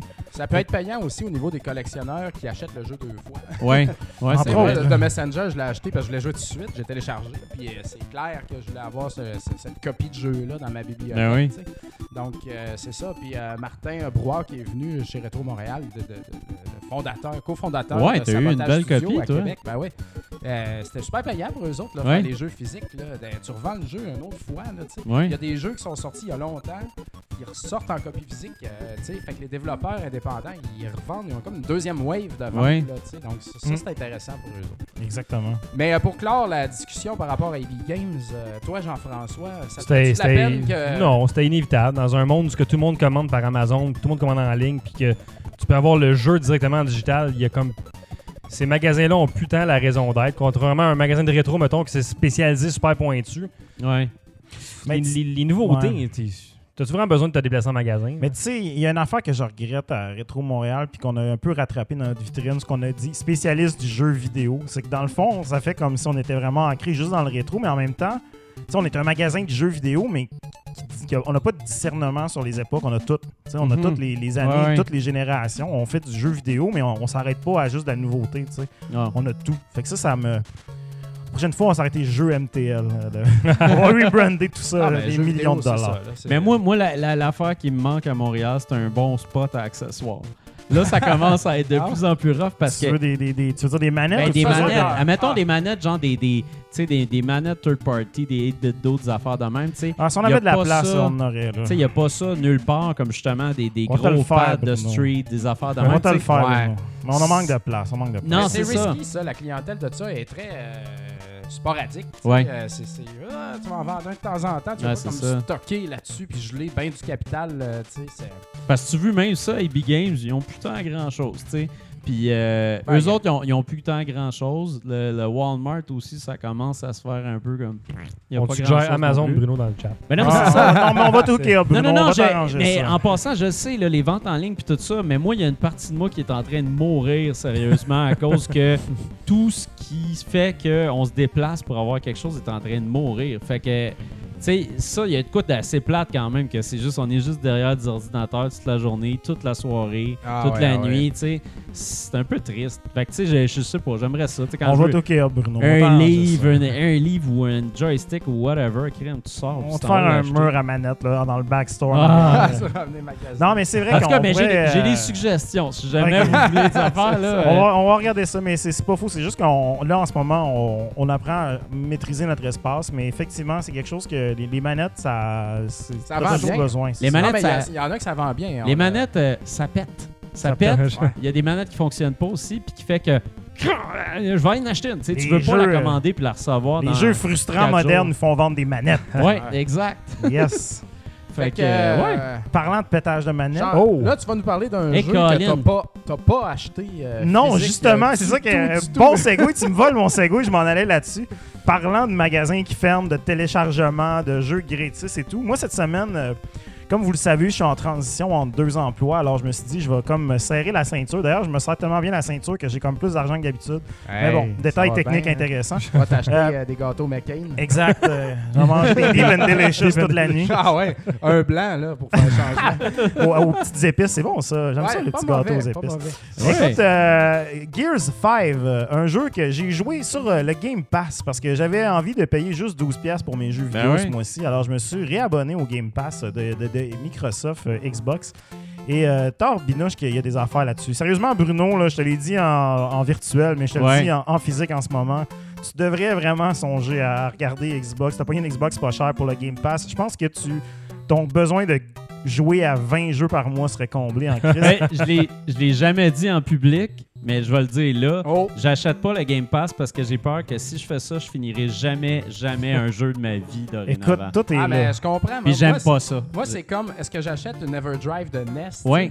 Si je fais ça, Tu je à vais plus jamais sortir mes jeux NES de mon étagère. Écoute. puis je, Man, je j'ai une arcade avec tous les jeux d'arcade qui existent. joues à rien. Je joue jamais parce que le temps que, le temps que je cherche, je suis comme. Ah ouais, non. Ah, c'est ah, ouais, ok. je Mais vais jouer euh, à ça, Game c'est Pass, comme- c'est quand même bien fait. Puis, tu sais, il showcase ses affaires. C'est un peu comme Netflix. Ouais. Des bonnes suggestions et tout. Mais Netflix Euh, aussi, en passant, hein, tu passes une heure avec ta blonde. Ouais, moi, je t'en vais de Ah, puis ça. ça va te coucher finalement. Mais là, on est rendu à une minute et demie de ma critique. Puis, j'ai pas commencé ben, encore à parler de mon débat, on va Alors, Gears passer. 5, euh, développé. Euh, oh, j'ai pas ma bannière. Développé par. The Coalition euh, et publié par Xbox Game Studio. Je l'aime Microsoft, mais c'est Xbox Game Studio. Disponible sur Xbox One et sur PC seulement parce qu'évidemment, c'est Microsoft. Peut-être sur Switch un jour, qui sait? Donc. euh, comme je disais tout à l'heure, c'est sur Game Pass et j'avais. euh, ça fait longtemps que j'avais pas joué à Gears. J'avais joué Ouais. le quatrième sur euh, le Game Pass. euh, Ça- puis euh, Dans le temps que ça s'appelait Gears of War. Ça fait Ouais. longtemps qu'ils ont droppé le Of War? Ah, écoute, c'est, God, euh, God of War. Je pense qu'ils ont voulu euh, essayer de- de- de- d'insuffler un vent de renouveau Ouais, euh, hein, sur la franchise un peu au niveau, enlever peut-être le côté comme pour essayer de faire ça un peu plus euh, jeune et moderne. Donc, euh, c'est le sixième jeu de la série, même si c'est le cinquième, parce que Ah, il y a eu un spin-off à un moment donné, Judgment, euh, qui était, je pense, développé par The Coalition. Du moins, c'est le premier jeu qui n'était pas développé par Epic, parce qu'à la base, c'est quand même Epic Games qui, finalement, ils ont vendu ça à Microsoft, ils ont fait fuck it. Puis, euh, c'est quand même une série qui existe depuis longtemps. C'était le titre Ben fort oui, sur euh, Xbox 360. Oui. C'était vraiment impressionnant à l'époque euh, et tout. Puis euh, j'avais bien aimé les, les deux premiers. Puis à un moment donné, tu te tannes un peu de tout ce- ce- ce- cet univers-là. Tu sais, c'est principalement des gros monsieur avec les- des, gros os. Oui. Des très gros os. qui, tu t'as l'impression d'avoir des armoires à glace qui dialoguent. Gros métal. Moi, j'ai toujours pensé que le Unreal Engine ne permettait pas aux développeurs de faire des, des bonhommes petits parce que c'était tous des gros bonhommes qu'ils faisaient dans le temps. Donc, euh, dans ce jeu-là, on interprète euh, principalement Kate, euh, un personnage qui était introduit dans le quatrième et qui, Ouais. dans le quatrième jeu, perdait sa mère vers la fin, en tout cas, au profit de, de, de, de, de- de Swarm, qui est comme le nouvel ennemi un peu dans la, la franchise. Ouais. Qui, qui remplace les Locusts et tout. Là. Il ressemble, en tout cas, il y a comme un lien entre les deux que- qu'on découvre avec le jeu et tout. Donc, au moment de sa mort, sa mère lui remettait un pendentif avec euh, un logo, justement, euh, des Locusts, les, les méchants des, des premiers, euh, des premiers opus et tout. Et puis Kate, finalement, elle a comme des espèces de mots de tête un peu mystérieux, puis elle a comme un, un Ah, lien, Comme moi, Ouais, un peu comme, comme Dom avec ses migraines. euh, Ah, Sauf qu'elle, ses migraines semblent reliées un peu au- au- aux ennemis à son passé. et ah, moi aussi. Ah. Donc, euh, à certains moments, euh, on, on joue au personnage. On commence principalement le jeu avec GD Phoenix, là, qui est comme le, le- le fils de Marcus Phoenix de- des- Ouais. des, des- des trois premiers jeux. Il mort, Marcus? Et euh, qui fait finalement une Il bourde. Il y a beaucoup de personnages qui reviennent des, des autres licences. C'est vraiment Ouais. cool. Ça, je trouvais ça sympathique parce que moi, j'avais décroché un peu de la franchise, mais les, les vieux old schoolers sont là, là. Il y a le Cold Train Baby qui est comme de retour et tout. Donc, euh, ça, c'est une phrase classique. Donc, si vous connaissez pas Gears of War, en fait, c'est un third ben, c'est un, un jeu de tir à la troisième personne euh, dans lequel. euh, ça avait révolutionné un peu le genre à l'époque parce que c'était vraiment un des jeux qui réussissaient le mieux euh, dans le temps, le, le- le- tir de couverture, le cover-based shooting. Ah, c'est un peu eux autres qui l'ont perfectionné. Exactement. Et on peut inventer la recette là, du cover que tu snaps dedans puis que tu peux tirer euh, et tout par-dessus. Oui. Donc, euh, c'était vraiment un jeu de tir. Et surtout, ce qui était le fun avec ce jeu-là, c'est que c'était co-op. C'était un jeu qui Ouais. était pensé toujours en termes de squad, où est-ce que tu n'avais pas à gérer ton squad, mais si tu jouais avec des amis, euh, tout le monde pouvait prendre des personnages. Puis là, des fois, tu arrivais à des moments, tu te fais séparer et tout. Donc, tout ça, c'est encore là. Mais évidemment, il y a plein de nouvelles choses. Euh, moi, ce que j'ai trouvé de plus flagrant là-dedans, en fait, ce que j'ai aimé beaucoup, c'est que le jeu est beaucoup plus fluide qu'avant. Donc là, en, direct en partant, on est en 60 images secondes, peu importe. la- euh, en fait, je- non, c'est pas vrai. Je, je rectifie mon, mon- ma phrase. Tu es en 60 images secondes sur Xbox One X. OK. Euh, sur la Xbox originale, je pense que tu es à 60 frames, mais je pourrais pas garantir. Mais le jeu est quand même très beau là, dans, les, dans les deux versions. Évidemment, en Xbox One euh, X, on est en 4K. Mais c'est surtout la fluidité. Donc là, on est en 60 images secondes, ce qui fait vraiment beaucoup de bien pour un jeu de tir. Euh, Les Ah oui. amateurs de Call of Duty le savent. Donc, euh, ça fait un jeu qui est beaucoup plus rapide, beaucoup plus fluide. On est moins coincé euh, comme avant. On a l'impression d'être un peu moins lourd, euh, beaucoup plus agile. Donc ça, c'est nouveau, très- ça, quand même, Ouais, moins lourd. Moi, j'ai trouvé que c'était vraiment euh, très bien peaufiné à ce niveau-là. Aussi, on a un Jack, qui est un, un- un robot qui, qui, qui est dans notre squad, qui, dans le fond, lui, on peut lui donner des commandes, comme par exemple aller chercher des affaires au loin, euh, OK. Euh, stunner des ennemis. C'est comme ton et tout. drone. là. C'est ton drone. Mais ce qui est intéressant, c'est qu'au fur et à mesure que le jeu avance, on- il nous développe aussi des, des- des- des habiletés, comme par exemple, il peut nous faire un shield autour de nous, il peut nous rendre invisibles. OK. On peut l'utiliser pour euh, mettre des pièges, euh, manipuler. On peut même le, le faire contrôler des ennemis et tout. Donc, ça devient un élément euh, quand même tactique assez cool. tu sais. Où est-ce Ah ouais? que Gears va jamais vraiment dans le tactical squad-based Ouais. shooting? Ce robot-là nous permet de faire ça, mais à un niveau plus léger. Ah, c'est Aussi, si L'équivalent du chien de Comme Call ça of fait Duty. penser à Recon. Exactement, mais là, on a un peu plus de contrôle que sur le chien de Call of Duty. Puis il meurt pas. Ah, de Euh, puis aussi, là, justement, il y a même un mode en multijoueur. si vous jouez dans le Horde mode, il y y, a un joueur qui peut le contrôler. Donc, un joueur qui peut être un rôle un peu plus passif, mais plus important de synchroniser tout le monde et tout. Donc, c'est vraiment le fun. Autre nouveauté dans la série cette fois-ci, il y a des séquences euh, en monde ouvert. Donc, il y, a, il y a deux grandes séquences euh, d'open world dans le jeu, OK. dans lesquelles euh, il va y avoir des side quests, des locations avec des trucs à débarrer, du contenu supplémentaire. Ouais, euh, c'est vraiment comme un, un- un petit open world. OK. C'est pas gigantesque, c'est vraiment euh, Ah, une ouais, bonne grosseur. cool. Puis on les navigue avec un véhicule qui s'appelle un skiff, qui est une espèce de, de radeau avec un mélangé avec un Ce qu'on a vu snowboard. tantôt, là, où on était sur Exactement, avec un- une voile et tout. Donc euh, c'est très intéressant, ça se contrôle super Nice. bien. Puis c'est pas euh, c'est pas quelque chose qui casse le pacing. Ouais. Il y, a- il y a toujours les, les, les side quests, il n'y en a pas trop, ils sont faciles à trouver. Tu, les fais, ça tente, c'est optionnel, mais c'est toujours très plaisant. Puis Ah, bon, c'est cool, ça. il y a un très bon rythme. Sinon aussi, au niveau euh, du, du multijoueur, il y a un- bon, la, grande nouveauté de ce mode-là, c'était le, le- le mode Escape, qui est un mode euh, PVE dans lequel on, on fait des équipes de trois, puis bon, on, on rentre dans une mission, puis il faut qu'on on dépose une... Au début de la mission, on dépose une bombe qui explose et après on doit quitter, genre, donc on doit toujours avancer. Il y a comme un espèce de nuage de poison qui avance dans le niveau. Puis si t'avances pas, ben évidemment tu meurs. Sinon, toutes tes, tes- tes ressources sont réduites et tout. Donc, euh, l'intérêt de ce mode-là, c'est que le, le- le niveau puis tout euh, le scénario se génère un peu de façon aléatoire, mais euh, c'est quand même assez redondant. Mais c'est pas grave. En fait, tout est un peu redondant dans ce jeu-là, on va pas se le cacher. Moi, j'ai- j'ai- je trouvais que Gears 5, c'était comme un peu euh, la belle et la bœuf du jeu vidéo. Ah, Colin! Non, c'est pas des vieilles pancartes là sur le bord de la route. la, la belle et la bœuf, c'est vraiment très bon. tu sais, c'est- c'est- C'est c'est très bon, mais c'est juste, vous dirais, Ouais, mais c'est assez- abusif là, au niveau c'est un du peu- manger. là, c'est- C'est assez- assez abusif, effectivement, mais c'est aussi en même temps un peu générique. tu sais. C'est pas quelque chose qui, qui- qui te reste comme le, le souvenir de j'ai joué à l'affaire de l'année, j'ai mangé le burger de l'année. tu sais.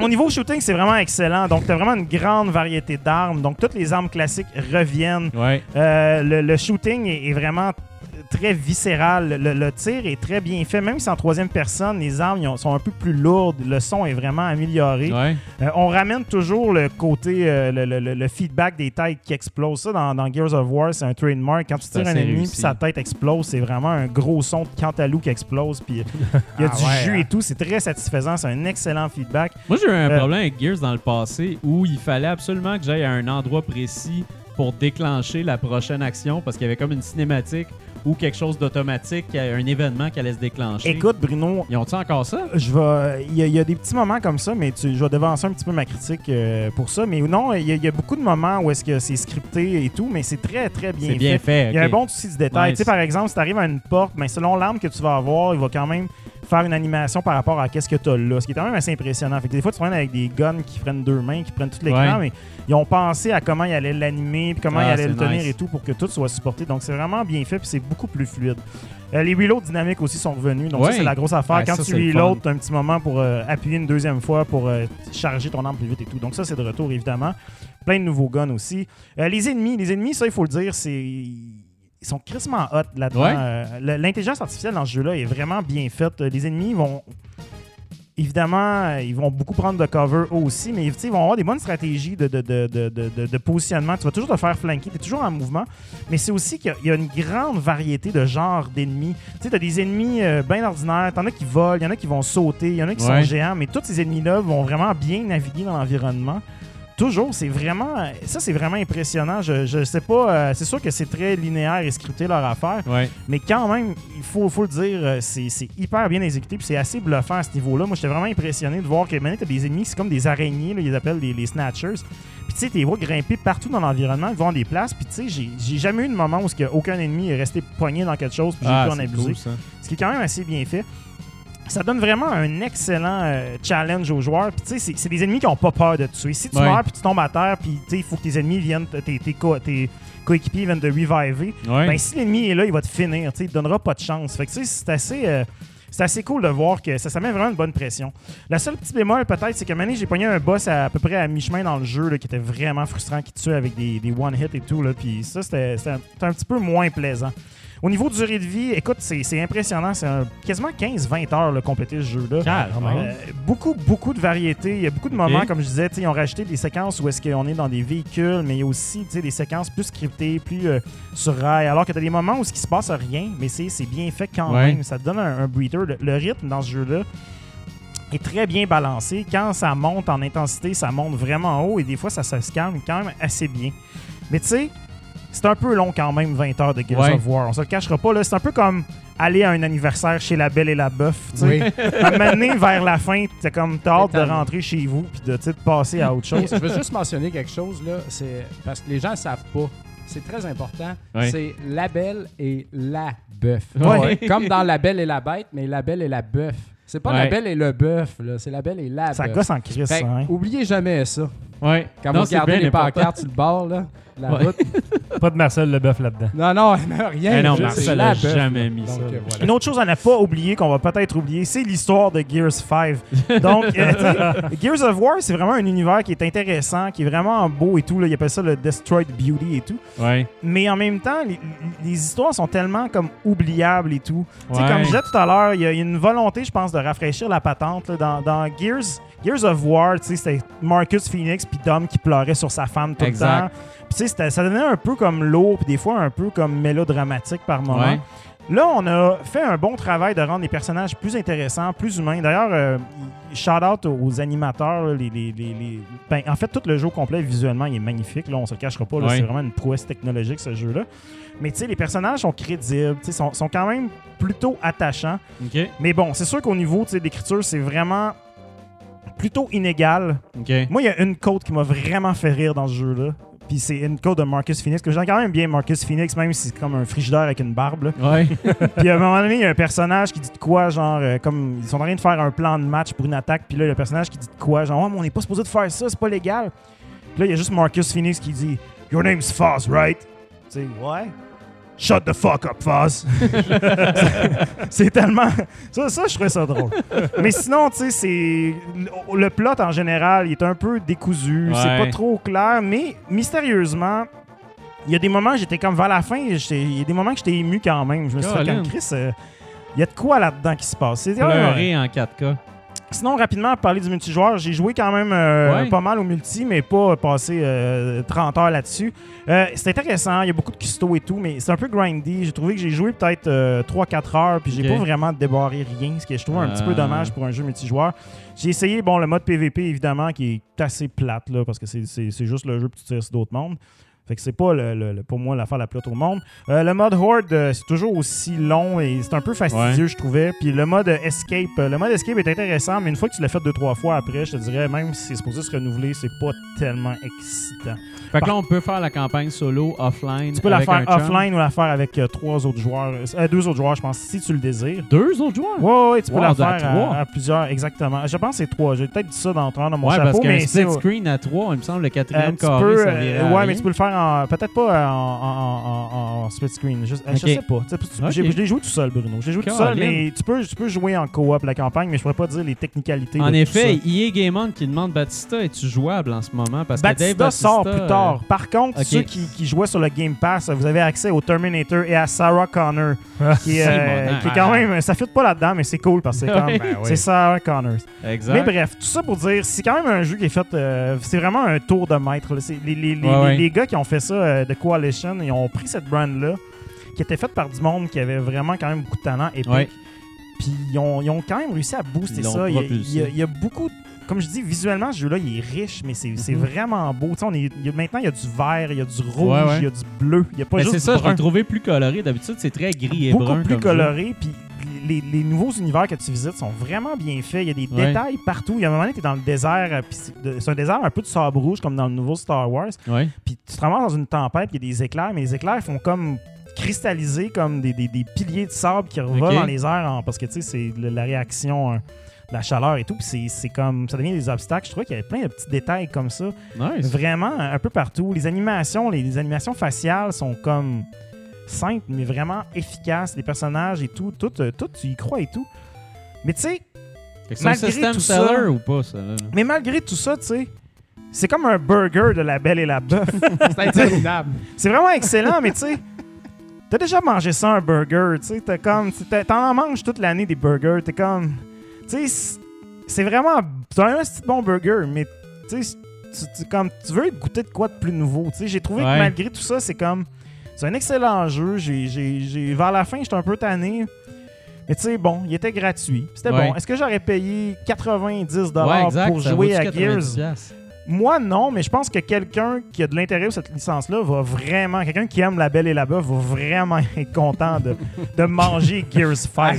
Non, Je mais faim, moi, là. là. je pense que c'est c'est un jeu qui est très généreux pour ce que c'est. Comme la belle et la bœuf. Mais tu Belle c'est ça. Il faut juste que tu aies vraiment envie de, de- de- de jouer à ça. Ouais. Moi, je trouvais que, ben, tu sais, c'était une licence que je m'étais un peu tanné. Puis là, j'ai rejoué parce que ça faisait longtemps. Puis c'était le fun, mais tu sais, là, je suis tanné pour euh, la prochaine. Bon. c'est ça. Ben, Mais moins, c'était vraiment beau. Je dois admi- J'ai vraiment apprécié, puis j'en ai eu pour mon 12 en tout Et euh, pour ceux qui demandent sur PC aussi, il paraît que c'est un port euh, parfait de ce jeu-là. Et, et tu peux jouer avec les gens sur PC aussi, Xbox Ah, One cool. et PC. Moi, j'ai joué avec des gens de PC euh, en ligne euh, sur, euh, sur, euh, dans le multijoueur. C'était bien plaisant.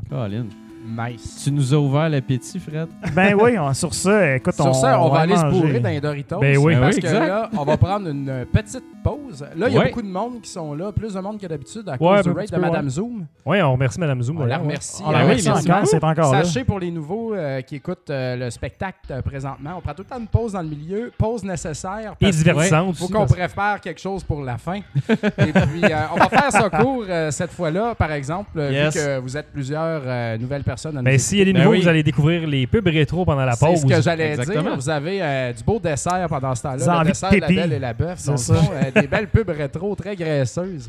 Et C'est puis, magnifique. euh, on vous revient euh, dans, Dans très 5 pas long. minutes, max. Pause. Yes! Pour ne rien manquer de Rétro Nouveau et pour communiquer avec nous, suivez-nous sur notre page Facebook, Twitter et Instagram. Vous pouvez écouter Rétro Nouveau en direct sur Twitch, en différé sur YouTube via votre ordinateur, votre mobile ou même votre console. Bien sûr, vous pouvez nous écouter également en balado via iTunes, Google Play, Stitcher et RZO.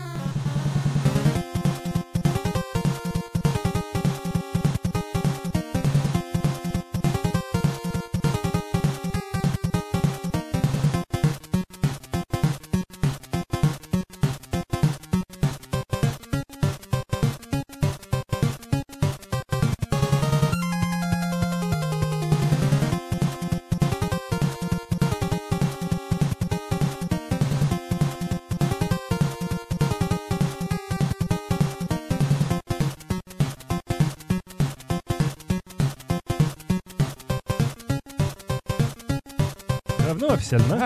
Ouais, avant que je fasse une prise de cœur, hein, Oh. j'ai mangé beaucoup de Doritos. Puis, euh, ouais. Quel retour de pause! On est où, là? Là, on les est, à, on est à la critique à Dominique. Un ACV Oui. de Doritos, Ben oui, avant que je meure sous euh, Do- Doritosifié, sous la Ben ouais. dorine. je vais parler de Sydney Hunter and the Curse of the Mayan, qui est un jeu développé et publié par Collector Vision Games, Oui. qui, euh, en fait, euh, compagnie... Je sais pas si c'est- considéré comme une compagnie québécoise. Ben, ils sont plusieurs éparpillés, je pense. C'est ça, C'est il ça, y en sont a aux partout autour du États-Unis, euh, il y en a ici. Nous, on connaît Jean-François Dupuis, qui Ouais. est ici au Québec, dans le fond. On le salue d'ailleurs, très sympathique. salue. Salut. C'est lui qui nous fournit tout le temps un code ou un jeu aussi à chaque fois que Collector Ouais. Il, sortait un- une nouvelle affaire. Yes. Et puis d'ailleurs, il travaille présentement sur la Phoenix qui va être une, une ColecoVision HDMI sur la grosse coche. tu sais. Ça My va être God. La grosse affaire. Tout le monde qui sont nostalgiques de la ColecoVision vont finalement avoir une machine dans laquelle ils branchent. Qui marche. Ouais, ils pluguent le Juste cassette. qui marche. C'est dur. Les, les ColecoVision, man, c'est les, les machines les plus sensibles aujourd'hui. Ça brise tout le temps. Toutes brisées, Ah, les c'est manettes. c'est super fragile. dur Faut à que tu faire gosses, c'est du marcher. travail. Si tu penses qu'une NES, c'est de l'entretien, là, une Ouais. ColecoVision, Coleco, c'est là. pire que pire, man. Mais qui va reprendre la Game Gear? Hein? On est toujours Sérieusement, Bruno, euh, On le sait pas encore. Pour Pas moi, un tu devras le je faire. pense. Je pense que je de ça. tu devrais faire comme Tommy Talarico. Tu Ouais, devrais euh, Game Gear, Avoir des, racheter des la Game Gear. là. Ah, rêves. des, rêves improbables. Grailler ta maison de, de, de rotin. Puis, Oh, euh, ouais, exact. Des L'osier, peint de l'osier partout. là. Des Ouais, chemises de couleur. Des Ah. chemises, euh, ouais. Oui, monsieur. Solo de guitare, all the way. Fait que euh, suivez Collector Vision pour la Phoenix, ça s'en Oui. vient. Ça va être une machine très excitante. Puis Jeff, il a dit qu'elle allait m'en envoyer une en plus. J'espère qu'il va le faire. Entre-temps, on euh, en veut pour Rétro Montréal aussi. Euh, ben oui, on va en vendre. Écoute, On en faut. euh, On en vend en tabarnak. Entre-temps, je vais parler de Sydney Hunter, The Curse of the Mayan, qui est disponible sur PS... Ben, disponible sur tout, hein? J'ai Tout. pas eu le temps de On ramène. Jean-François. PS4, One Ouais, Switch, PC. sur tout, sur tout. Exact. Tu veux? Tout ce qui est nouveau. Tout ce qui est nouveau. Et puis, euh, ça, euh, mes amis, c'est comme euh, une franchise à eux qui ont inventé. Ouais. Sydney Hunter est un petit Indiana Jones-like euh, personnage qui, euh, ça- ce jeu- c'est- cette série-là s'apparente euh, dans le gameplay à Pitfall. Ouais. Pitfall 2, je dirais. Et puis, euh, c'est pas le premier opus de la série, mais euh, c'est le plus achevé, à mon avis. J'ai joué à un jeu de la série sur euh, Intellivision qui était très bien. Super Nintendo aussi. Je trouvais qu'il manquait un peu de polish au Super Ouais, Nintendo. Super Nintendo, c'était. euh, Ouais. Ça avait été tough. Mais avec celui-là, je, euh, je vous dirais qu'ils ont hoppé leur game. Au début, C'est parce que présentement, je joue à Hollow Knight aussi. Oui. Oui, t'as- c'est- hyper, ouais. hyper rapide, snappy. Ouais, c'est- euh, c'est de la vitesse puis tout ça. Ouais, c'est très dynamique et mou aussi dans l'animation, puis c'est fluide, ça a l'air d'un beau petit film. là. Ah ouais, exact. Puis là, euh, quand j'ai embarqué sur, euh, sur Sydney Hunter, c'est pas pareil. Non. Tu sais, ça m'a demandé un petit peu de temps d'ajustement parce que c'est beaucoup plus euh, lent comme jeu. Ouais, Et puis Sydney lui-même, mettons, se pencher, ça prend un peu de temps. Euh, donner un coup, sauter. Les sauts, c'est- faut que tu t'y habitues. C'est un peu stiff, les sauts, joué, toi aussi. Bruno, oui, j'ai joué, j'ai passé beaucoup de temps On sur va le le aussi. mentionner. Et puis, euh, donc, euh, c'est ça. Donc, je dirais, au début, ça peut être un petit peu rough, mais Oui, je dirais, faut pas se décourager. Parce que moi, ça gagne. Plus que tu y joues, plus que tu gagnes du plaisir à jouer à ça. oui. Puis euh, Théroux, euh, dans le chat, il a raison. euh, un feel aussi de La Moulana, qui est un excellent Colin, jeu dans la, la Ben même veine, qui est aussi disponible sur Vita d'ailleurs en passant. Donc euh, voilà. Euh, donc Sydney, il tombe dans un temple Maya. oui. Et puis là, t'as- Petite chose qui arrive. ça arrive tout le temps, ces Ben oui. affaires-là. Surtout quand tu. euh, Ben, il est, mon- il est- il est monté en haut de la, de la pyramide, puis il est tombé Il est tombé, Colin. Ben- Il a perdu pied, le Shit happens. Exact. Et puis, euh, des affaires qui arrivent. Et puis, euh, ça m'a fait perdre mon fil. Ah oui, un coup que t'es, bon, t'es dans le temple, OK, puis là, il y a plusieurs niveaux à faire. Puis là, c'est un petit peu à la Megaman. Oui. Où est-ce que tu choisis les niveaux que tu veux faire. Cependant, euh, tu peux pas aller faire n'importe quel niveau n'importe quand. Exact. Il faut que tu ramasses dans chacun des niveaux des genres de têtes de mort, de cristal. Des Crystal Skulls, comme dans Indiana Jones et le- la fin pourrie. Exact. Et puis, euh, il y a une sorte de vodka qui existe présentement, que c'est une tête de mort. En exact. fait. Ça me fait beaucoup penser à ça. Et puis, euh, donc, tu pourras pas aller faire le niveau qui requiert 30 skulls euh, Ouais. quand t'en as juste 10. Donc, euh, déjà là, tu sais, il t'envoie aux bonnes places. ouais, parce que t'aurais pas les skills pour le faire Non. de toute façon, tu sais. Vraiment pas. Et puis, euh, ça, c'est le fun. Et puis, euh, donc, tu choisis tes niveaux un peu. Et puis, euh, chaque niveau a un boss. Et puis, moi, tous les boss que j'ai vus à venir jusqu'à la date, c'est tous des boss à la Megaman. Oui, c'est pas mal ça. Quand ça commence, le boss, il apparaît, puis là, il y a, il y a- il y a une affaire qui parle, puis là, Ouais. sa life, elle monte comme un boss de Megaman, puis puis là, il commence. Ils ont à peu près le même format que des Robot Master, d'ailleurs. Ouais. Même Mais, leur euh, mouvement, puis tout ça, on le voit présentement. Ouais, quand c'est c'est c'est ça. très, très Megaman. là. C'est des, des boss à pattern, tu sais. Ouais. c'est- C'est totalement Megaman. Moi, est-ce que hum, j'ai eu de la misère, par exemple, au début, parce que le premier boss, c'est comme le rapide, là, tu Oui. sais, genre de, de guépard, là, je sais pas Je quoi. trouvais que ça commençait sec. Ça commence raide. au début. Là, quand même. là. Parce que ça m'a pris quand même pas mal de, de shots avant de réussir Ouais. à le battre, ce bâtard-là. Puis euh, là, j'ai fait 5 donjons à venir jusqu'à la date, puis je pense qu'il y en a 13. Ouais. Et puis tous les autres boss, je les ai faits assez facilement. Assez Mais celui-là, il m'a vraiment donné du fil à retordre. Donc découragez-vous pas, là. euh, Ouais. Ça commence raide. Non, c'est ça, puis découragez-vous pas non plus parce qu'il y a des checkpoints quand même dans le jeu. Je trouve que c'est assez brillant qu'il ait pensé à ça. T'es pas obligé de recommencer le tableau complet. Ah non, parce que là, ça aurait été horrible. là. ça aurait été vraiment Parce que rough, dans là. chaque tableau, il y a- tu ramasses des clés, beaucoup, et puis euh, tu ramasses des skulls, et puis Ouais. tu ramasses d'autres affaires aussi. Tu as de l'argent, beaucoup d'argent. Oui, Euh, tu as une shop, euh, quand tu as fini un niveau, tu peux te promener un peu partout dans le temple et puis euh, aller voir des shops et puis acheter des cossins. Et puis. il y, a des, il y a des pièces cachées aussi. Ah, Fait ça, il y en a plein, plein, plein. Ça, j'ai trouvé ça cool parce que tu peux terminer un tableau puis pas avoir tout vu du tableau. Exact. Euh, puis ça, j'ai trouvé ça bien intéressant quand même, de la rejouabilité là-dedans. Puis même retourner dans des vieux niveaux pour essayer justement, quand tu meurs tout le temps au même niveau, ben, tu retournes dans un vieux, tu débarres des affaires. C'est quand même cool. Totalement. Puis, euh, même que là, moi, je viens de pogner le truc qui détruit les blocs euh, avec une tête de mort. Oui, dessus, oui. Là, de, de- de- j'ai oublié le nom de la roche dure. Là. Je La suis- roche je me suis- dure, là. La- du marbre? Non, en tout cas. Mais les, les, les, les roches avec des skulls dessus. Ouais, c'est là. ça. Donc euh, là, Le je viens de pogner- cristal? Non. Mais euh, là, je peux le faire. Et puis, il y a des niveaux tout de suite au début qu'il y a des blocs de même qui bloquent certains chemins. Là, là je suis comme tout excité. Là. Ouais, c'est ça. Je suis comme, Ouais, Ah, je vais y retourner, aller chercher des choses. Fait que, donc, tu vas chercher une petite vibe euh, Metroidvania Oui. à ce niveau-là. Puis euh, ça, j'apprécie quand même beaucoup. Vraiment. Et puis, euh, graphiquement, ah, aussi, je veux mentionner, ce qui est différent aussi des autres Cindy Hunter que j'ai essayé, il y a euh, des armes Oui. différentes. Oui. Donc, tu peux swapper entre des armes, tu peux swapper entre des items. Oui. Ça, c'est le fun. Là, j'ai pogné un genre de fouette. Ben, c'est le fouette qui brise les blocs, Oui. justement. C'est, il est comme un Castlevania 2 euh, crinqué, un genre de fouette avec un feu bleu là, autour. Là. C'est, c'est très plaisant. Ah, il y a un bon fil. Aussi, il y a La ça, les spear gate là, boss. voit. Ça, ça, c'est un game changer quand même aussi. Là, euh, Vraiment. C'est vrai, il n'y avait pas beaucoup d'armes dans les autres. C'était très. Il y en avait euh, pas, en fait, euh, euh, que tu disais de temps en temps. Non, puis la spear, quand t'es en dessous de l'eau, t'as pas le choix de l'avoir. C'est ça qui te permet d'avancer. Le, boomerang, c'est très, très, très efficace aussi. J'ai trouvé ça le fun parce que toutes les armes ont quand même un feel différent. T'as pas l'impression que tu pourrais te servir juste du fouet puis ça finit là. Il y a, des, y a des moments où t'as pas le choix de te servir d'un autre arme. Exact. Puis euh, d'autres clins d'œil aussi à, à des jeux NES, outre le Mega Man NES, qui a des choses. des fois, tu tombes dans le vide Ouais. de très haut. Les C'est pareil comme euh, Link, The Adventure of Link Ouais. au NES, avec un fond bleu qui, Ouais, qui passe. Là, puis toi, t'as as vraiment la même position. Donc ça, j'ai trouvé ça très sympathique. Euh, tu rencontres aussi euh, pas mal de personnages là-dedans avec qui tu parles. Moi, j'ai trouvé les dialogues un peu inutiles et un, peu longs, là, là. personnellement. Là, Euh, je- tu sais, euh, Parce que il, donne. C'est ça, il donne des fois des trucs. Exact. Euh, parce qu'au début, c'est ça. Un clin d'œil que j'ai trouvé pas par exemple, c'est que quand tu commences, tu comprends pas le Maya. Fait que là, Ouais. ils écrivent, ils écrivent sa, sa bulle de dialogue, elle est tout croche, puis t'as Sidney qui regarde, et, oh, les shit, j'ai aucune idée de quoi- c'est quoi qu'il dit. Puis Exact. tu débarres justement le langage qui fait que là, tu peux finir par les Tu es en train de me dire que tu joues un archéologue qui s'en va utiliser les temples mayans, mais tu parles pas le mayan, toi, là? là? Il est un peu simplet, Sidney. Il tombe, il va au, bout assez, euh, il va au bout d'une pyramide, il tombe à la euh, fin, tu sais, est... C'est aussi intelligent que dans Prometheus d'amener un biologiste au fin fond de l'espace pour découvrir des extraterrestres, et quand il découvre des extraterrestres, il se cacher parce qu'il a peur. Ouais. ou qui court quand que la rondelle elle pourrait facilement être évitée par la de gauche ou la droite. fait que ça. euh, Un mais- grand On film. s'en sauve pas. là, t'sais. ah, le matériau dont je voulais parler tantôt, c'est de me revenir, c'est de l'obsidienne. Oui, ah, Très c'est ça. dur, euh, l'obsidienne. Moi, Si Tu vous jouez pensais à que Donjons- j'allais te sortir ça. euh, Si vous jouez à Donjons et Dragons, vous avez des épées en obsidienne Ouais. habituellement. Ça fait J'ai quand juste même mes la physiques job, là. 436. Là, je Ah, ben moi aussi, mais tu vois, euh, j'ai quand même ce geek knowledge-là. Ouais.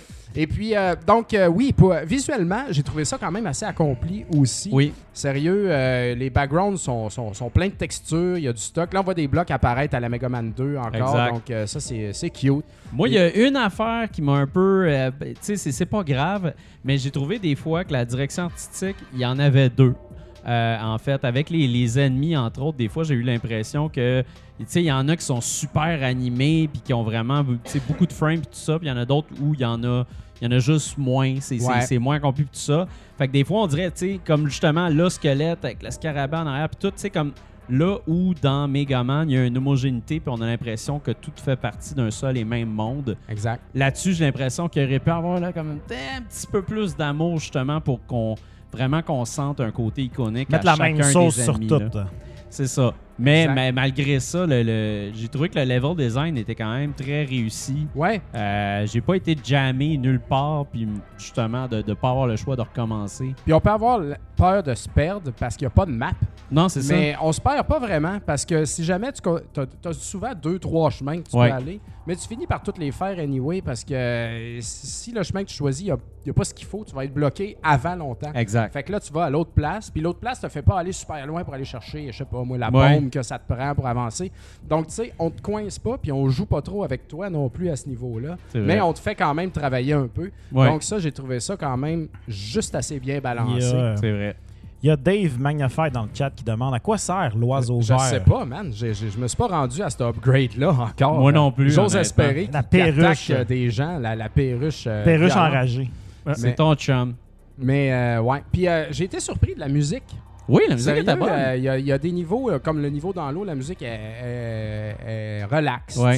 Puis il y a un autre niveau où est-ce qu'elle est super rapide, puis c'est- très euh, cheap tunesque. là, Ouais. tu sais, euh, c'est pas genre euh, juste un, un simple jingle Mhm. correct qui fit un jingle de temple. Non, ça- on s'en rappelle quand même. Moi, j'ai Ouais. eu la tourne. Ça se fredonne, ça se fredonne. Oui, ça se fredonne. Non, non, c'est vrai, il y, a- y du beau travail mis dans la musique. Ouais, j'ai été surpris à ce niveau-là. C'est un jeu qui euh, coûte euh, 25 il me semble, Oui. euh, sur, le, sur le magasin des téléchargements. Exact. 24,99 La boutique des downloads.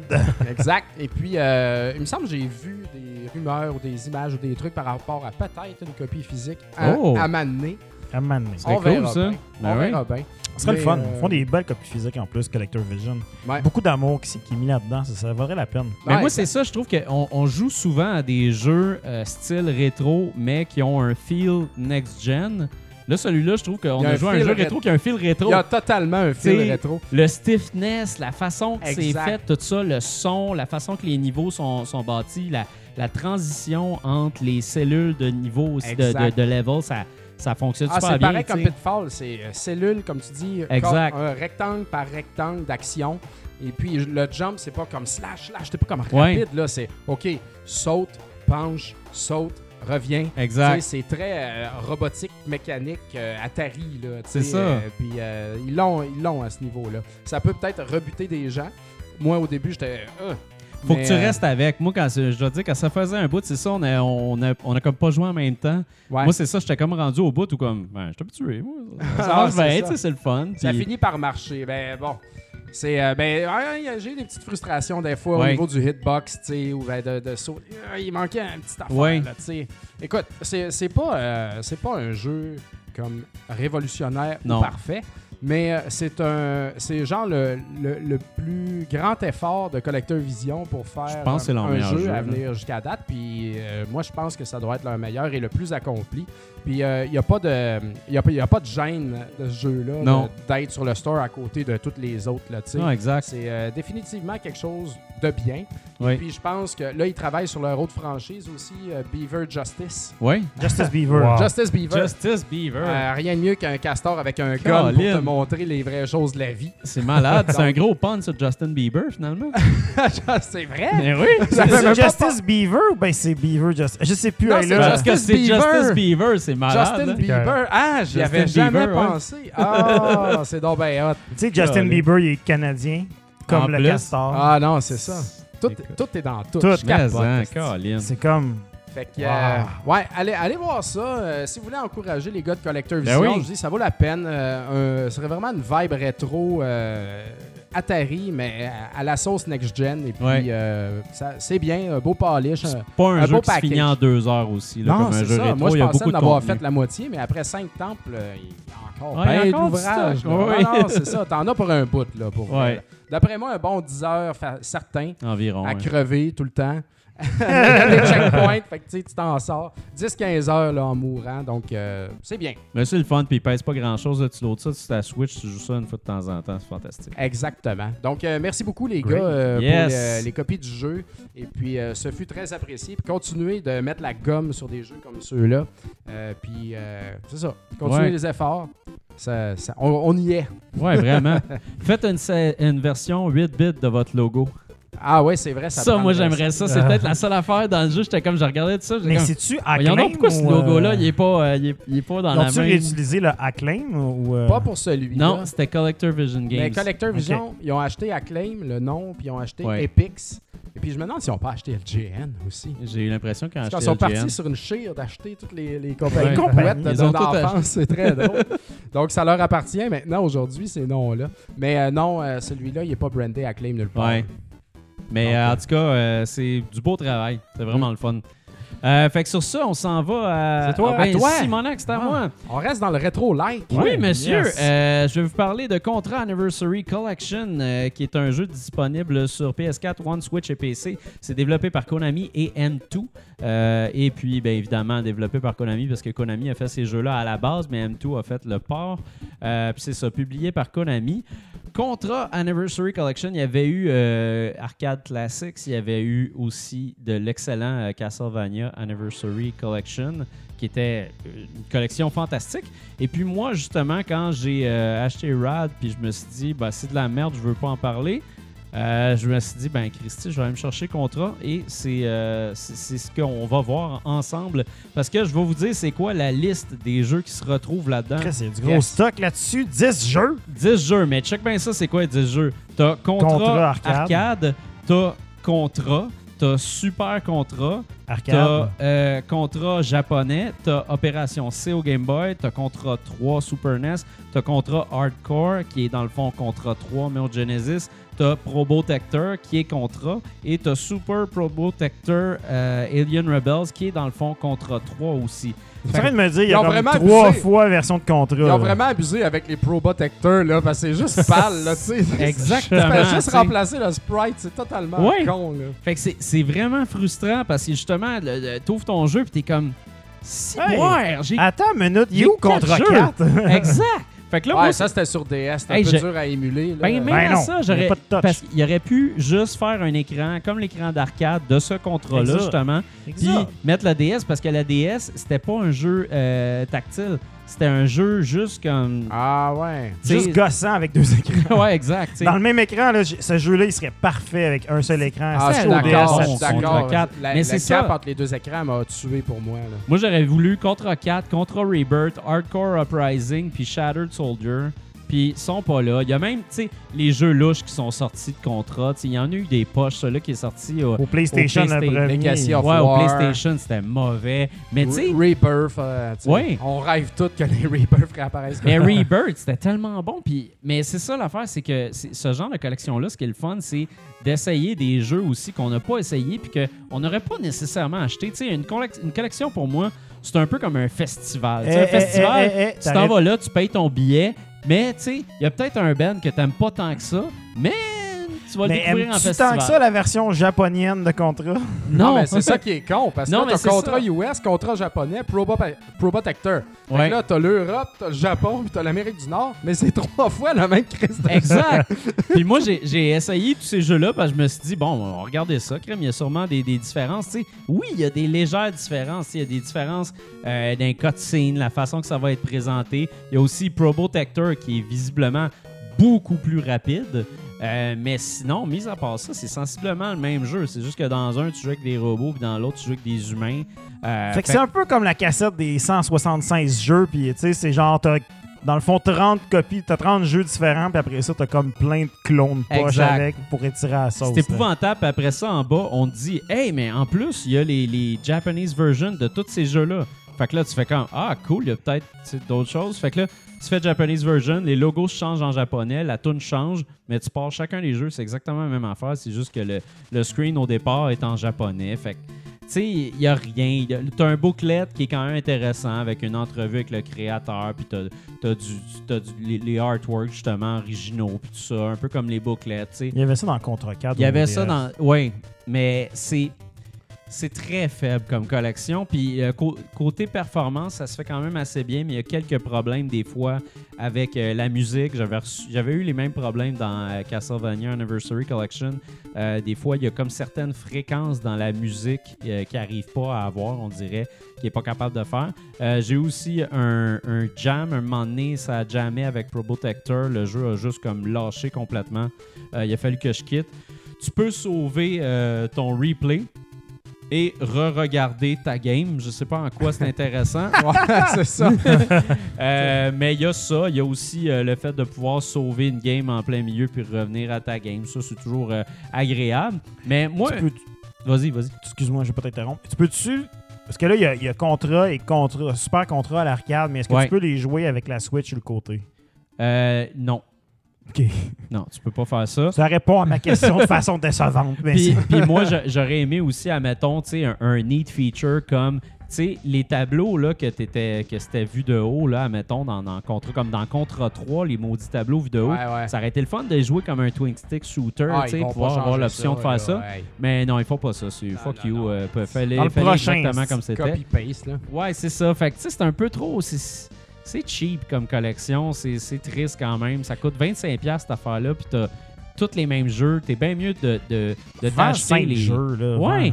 Mais tu sais, à la limite, là, faites, sais, juste contrat, euh, tu sais, contrat Mais- 1, 2, 3. Non, il y a 4 jeux. Vendez 5 ça, jeux, puis 5 ça jeux. finit là, là. Mais il y a des bons jeux de contrat, ça, ça fait Probotector, chier. je me suis mélangé. Là. Celui qu'on voit, c'est quoi? là? C'est la pas version, euh, NES, là. Genesis de, C'est ça. Cha- de- De- Euh, de hardcore. Hardcore. Exact. Exact. C'est le même jeu que Hardcore? C'est Outre toujours le fait même que jeu, t'es c'est un juste qu'en robot. Europe, ils voulaient pas que ce soit du monde qui tue du monde, fait que c'est des Exact. robots qui tuent du monde. Ouais, c'est ça. Makes, makes Mais- more sense. Puis aussi, dans, dans, dans ça, pour les gens qui ne le savent pas, hardcore, il y, a- il y a beaucoup de monde qui pense que c'est juste contre 3, mais en fait, tu avais plus de slots euh, pour tes, tes armes, fait que tu avais plus de Ah, sélection Ah, mais c'est pas contre trois, c'est deux jeux complètement deux différents. jeux Non, c'est ça. Ben, c'est deux jeux différents, mais qui, tu sais, quand tu regardes, c'est quand même basé sur le même type. C'est Ben, Contra, un mais c'est pas la même équipe. Ah non, écoute, moi, je te dirais, Contra Hardcore, c'est c'est genre. euh, c'est comme si euh, Contra 3 il aurait fait de la coke, puis Ouais, ça serait exact. acheté un gros bessic à gaz. là. C'est genre une autre ligue. Là. Puis il continue à en faire jusqu'à aujourd'hui avec Road, Rogue. euh, Rogue, comment il s'appelle le nouveau contrat là? Il y a la- Rogue Legacy, je pense. Rogue ça? Soldier. Non, euh, Rogue Soldier, quelque chose de même. Ah, c'est. euh, pire que pire, la coke. Là. non, c'est comme vous irez voir le Non. Avec, là, euh, les out. Twisted Sisters. Ah ouais, c'est ça, c'est ça. Mais en tout cas, euh, moi, je. Rogue je- Corps. Ro- ouais, Road Corp. Rogue Core. Rogue Corp. Ouais. Euh, mais c'est ça. Puis il y a même pas, tu sais, le, le, le, le, wacky qu'il y avait sur la NES qui était de la vraie merde, le dernier qu'ils ont sorti, qui était en fait un autre jeu. Ah, mais ils Contra l'ont sorti Ouais, sur euh, ça- Contra Force à la place. Ça, c'était de la merde, mais moi, j'aime ça avoir ces c'est curiosités-là dans une collection. Contra. C'est ça. Il y a 5 jeux. Là. Il y a 5 jeux. Il n'y en a pas 10. Exact. Puis ce qui est triste aussi, c'est que quand tu regardes le booklet, il te montre justement toute l'histoire de contrat, tu sais, comme tous les jeux qui sont sortis. Puis là, tu fais comme, oui, mais c'est ceux-là, je veux, pourquoi ils sont pas Ouais, là-dedans? attends, attends un peu. J'ai dit qu'il y avait 5 jeux, mais c'est pas vrai. petit La version arcade puis la version. Les deux versions arcade, c'est quand même deux jeux différents. Ça, c'est Ouais. deux jeux. Ouais, Ben, ouais. c'est Contra et. Super Contra. C'est juste les T'as Pro Opération. C, puis t'as Contra, t'as Hardcore, Ouais. t'as Alien Wars, t'as Pro Protector. T'as Et 6 puis, euh, jeux en ça fait. fait tout, là. 7 présentement. Ouais. Ah, Super C quand même, Ouais. qui est un peu différent. 8. Mais, euh, mais c'est ça. Puis en passant, euh, s'il y en a qui pensaient qu'il y aurait des, des, des choses qui te permettraient de finir le jeu plus facilement, pas du tout. Il n'y a absolument rien de plus. C'est vraiment le jeu tel quel, puis ça finit là. Euh, moi, je trouve que ça aurait peut-être été pire d'avoir un rewind feature ou d'avoir plus de vie, whatever. Mais il n'y a pas ça. Mais tu peux jouer à deux. euh, ça fonctionne bien. La, Ah oui. la- la performance est bonne et tout. Fait que euh, c'est correct, mais tu sais, 25$ pour ça, euh, 30$ avec les taxes, c'est un, peu, c'est un peu ordinaire comme collection. J'aimerais mieux avoir les originaux. Mais comme c'est sorti là, évidemment, on peut, on peut s'apercevoir que ça ça sortira pas sur euh, le, le- le online NES et le online euh, Super NES de la Nintendo Switch. D'habitude, c'est comme ça. là. S'ils sont sortis là, ils sortiront pas autrement. C'est d'ailleurs pour ça aussi qu'il n'y avait pas Symphony of the Night sur la collection de Castlevania parce qu'il était sorti en version euh, HD comme deux semaines avant ou quelque chose du genre. Fait que, les collections se multiplient et on dirait que les ententes se multiplient et se complètent, ce qui fait qu'on les a pu d'aucune autre façon. Euh, fait que je trouve ça bien plate parce que Contra, c'est une Christie de bonne licence. Puis là, on dirait que c'est ça qu'ils ont donné, puis ça finit là. C'est, euh, En passant dans le chat, euh, Tarnac, moi ta joke, je la trouve fucking drôle. Euh, Tarnac, il dit Super C, euh, moi j'aime mieux IGA. D'ailleurs, euh, petite par... Ah non, c'est une tranche de vie, mais c'est correct. De toute façon, ça va à toi, là. Ça en va à moi, vraiment. Ouais, Ah c'est ouais, rendu c'est à ça. toi. Ben non, mais euh, ben écoute, je veux pas t'in- t'interrompre. là. Je veux pas Non, t'interrompre. non, mais. Ah, ben, c'est à toi. C'est décevant, je suis déçu C'est pour à, toi. c'est à toi, Bruno. c'est juste décevant. J'ai écrit deux jeux décevants cette semaine, puis un bon jeu. Fait que Tout tu cet veux? argent-là gaspillé. Ben oui. Tout de l'argent. Si t'aurais le Game Pass, là, Bruno, perdu 60 t'aurais piastres payé avec 12 piastres puis t'aurais pas perdu tes dollars. Parce que moi, cette semaine, j'ai joué un deuxième jeu. Tu vois le Game Pass. Hey, qui ça. Quel courage. qui s'appelle Blair Witch. Blair Witch, développé par le nom de studio le moins terrifiant au monde, Bluebird Team. C'est genre, tu penses qu'ils font des jeux de cellulaire avec des biscuits, mais Ah ils ouais, font un jeu d'horreur. Et euh, publié par Lionsgate Games. Wow. Ouais, Après les films, euh, les cassettes. les cassettes. ils filment les cassettes. Shit. Ben, moi, ça m'a surpris parce que, ben, en fait, c'est disponible aussi sur euh, Xbox One et Ouais. PC seulement. Ça m'a surpris parce que ce jeu-là, quand ça a été annoncé, c'était à Microsoft, c'est une exclusivité qu'on a vue à l'E3. Et euh, Chris, que je savais pas que c'était sorti. ouais, non, c'est. Suis arrivé sur ma Xbox, j'ai fait Ah, Game Pass, c'est là. Ouais. Ben, parce que tout le monde s'en foutait.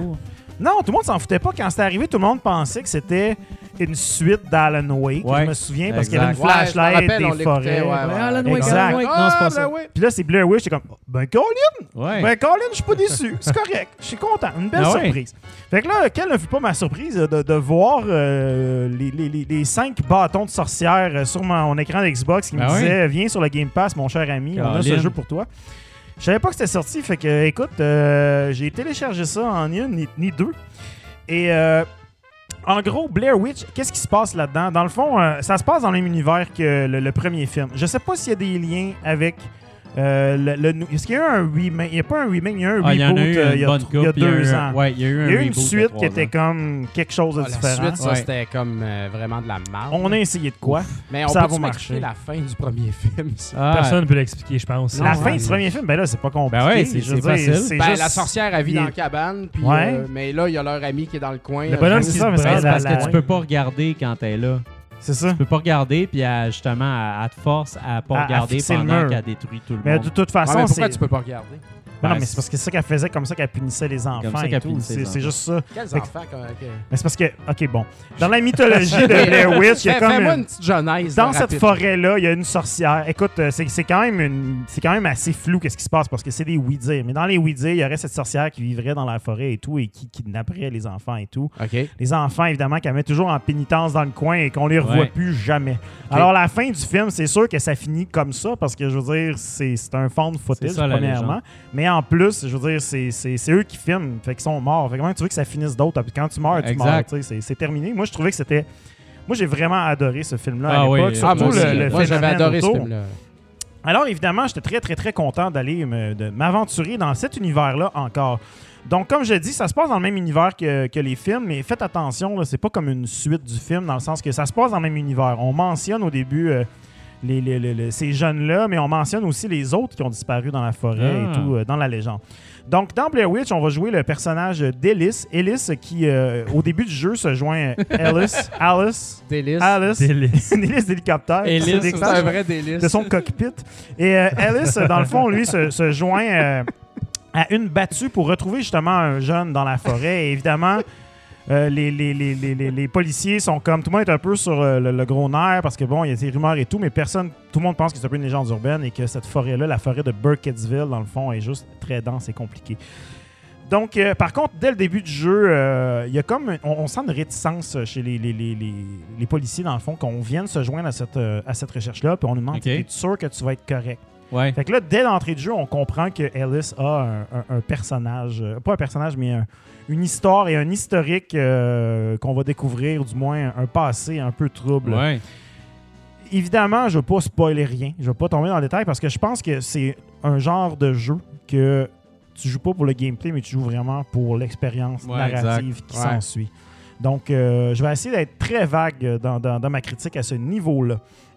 Par contre, je vais quand même mentionner un petit détail intéressant, c'est que c'est un personnage qui a des, des troubles d'anxiété. On connaît tout ça, Hey. l'anxiété. Ouais, ouais, on est tous Ouais. du- Mais, durement atteints. mais là, on parle vraiment de panique, attaque et tout. Donc, euh, c'est quand même bien représenté dans le jeu. On le fait vraiment dans des mécaniques où est-ce que, tu sais, bon, à un moment donné, ça- la vision est un peu confuse. On est très concentré sur des choses. On perd un peu le détail. On devient un peu nerveux. On, tu sais, tout monte d'un cran. C'est bien exécuté, mais ça fit aussi avec euh, l'histoire. Et euh, au, au niveau gameplay, là, juste pour, euh, pour attaquer le, le- le vif euh, du steak, dans le fond, ce jeu-là est très simple, on va dire. Imaginez-vous un mix un peu entre Alan Wake, là, juste pour dire, parce que c'est l'ambiance un peu qui ressemble un petit peu à ça, la forêt et tout, avec les lampes torches et compagnie. Mais beaucoup plus près de, de PT. Ceux qui avaient joué à la fameuse euh, démo PT Oh, sur euh, PS4, euh, c'est un peu le même genre. Dans le sens que c'est un walking simulator, on se le cachera pas. On, on- on entre dans la forêt au début du jeu. Et euh, c'est pas linéaire, c'est quand même ouvert et tout, mais tu sais, c'est- fait pour que tu avances quand même dans une direction, tu es un peu dirigé et tout. On se perd pas. Et dans le fond, le but, c'est de trouver un peu des indices sur euh, ben, où, est, où est Peter et tout. Donc, euh, évidemment, tu te rends dans le bois puis tu essaies de chercher des indices. Et pour t'aider, ton, ton principal outil, c'est ton chien. Tu as un chien avec toi qui s'appelle Bullet, qui est quand même assez bien réalisé. là. Il n'y a pas trop de, de moments où est-ce que euh, animations, un affaires fit et tout. On va se le dire d'entrée de jeu, là, c'est pas un jeu big budget. C'est quand même bien fait et tout. Là. C'est- Ouais. il y a des, il y a des- des- c'est- visuellement, c'est intéressant et tout. Mais tu sais, c'est pas un jeu AAA big, big, big budget. Non, là. Donc, euh, c'est sûr que c'est pas tout parfait. C'est ce un qui se passe. 2A, en fait. C'est à peu près ça qu'on pourrait dire. Ben, comme Hellblade, en fait. euh, Exactement. C'est un 2A, 2A et, euh, et demi peut-être. Donc, Bullet, notre chien, dans le fond, c'est vraiment notre, notre- notre principal outil dans le jeu. A, a- a priori, dans le fond, son, son rôle narratif, c'est que dans le fond, ce chien-là est là pour aider Ellis à, à contrôler ses paniques attaques. Ouais. D'ailleurs, dans le jeu, on va dire sépare-toi pas du chien parce que plus tu te sépares du chien, plus ça va devenir nerveux, plus que ton, ton anxiété va augmenter, puis là, tu vas commencer un peu à perdre la carte. Donc, Ok. faut pas rester séparé. Euh, Bullet aussi, c'est évidemment lui qui nous guide dans nos recherches. Donc, à tout moment, on va trouver des fois des items qu'on va pouvoir lui faire sentir. Bullet va partir, puis sur une piste, puis là, on va le suivre, on va courir dans le bois, on va le perdre et tout. Il faut aussi être très attentif à Bullet. Bullet, euh, quand il sent, justement, quand il part en fou comme un malade, comme un chien frais, euh, ben, tu sais, il jappe, là, on- ils ont eu la gentillesse de mettre un seul indicateur à l'écran qui nous montre à peu près la direction du cri parce que c'est un jeu d'ailleurs que vous devez jouer avec des écouteurs. Si vous jouez pas avec des écouteurs, vous perdez vraiment une grosse partie de l'expérience du jeu, surtout au niveau horreur. Là. On se cache Ouais. pas, c'est un jeu d'horreur quand même. Donc, euh, Bullet nous dirige comme ça, on l'entend japper et tout. Puis aussi, ses réactions vont nous dire, OK, là, il y a- il y, a quelque chose qui est prêt. Tu sais, comme Ouais. par exemple, quand on est près des. des- Il y a des collectibles dans le jeu, des espèces de petits totems de la sorcière. Quand on est près d'un, euh, B- Bullet va se mettre à gronder. Donc là, il faut aller le voir, puis il va rester figé là. Fait que tu sais, il faut que tu, tu- tu le débloques, tu trouves et bon.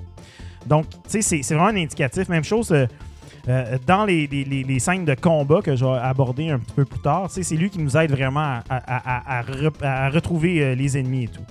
Donc, c'est vraiment le, le point fort du jeu, c'est vraiment cette relation-là qu'il y a entre Bullet et, euh, et Alice. Donc, évidemment, on s'attache beaucoup, on peut flatter le chien, on peut même le punir et tout. Il n'y a pas de raison de le punir, mais tu peux le faire. Ouais.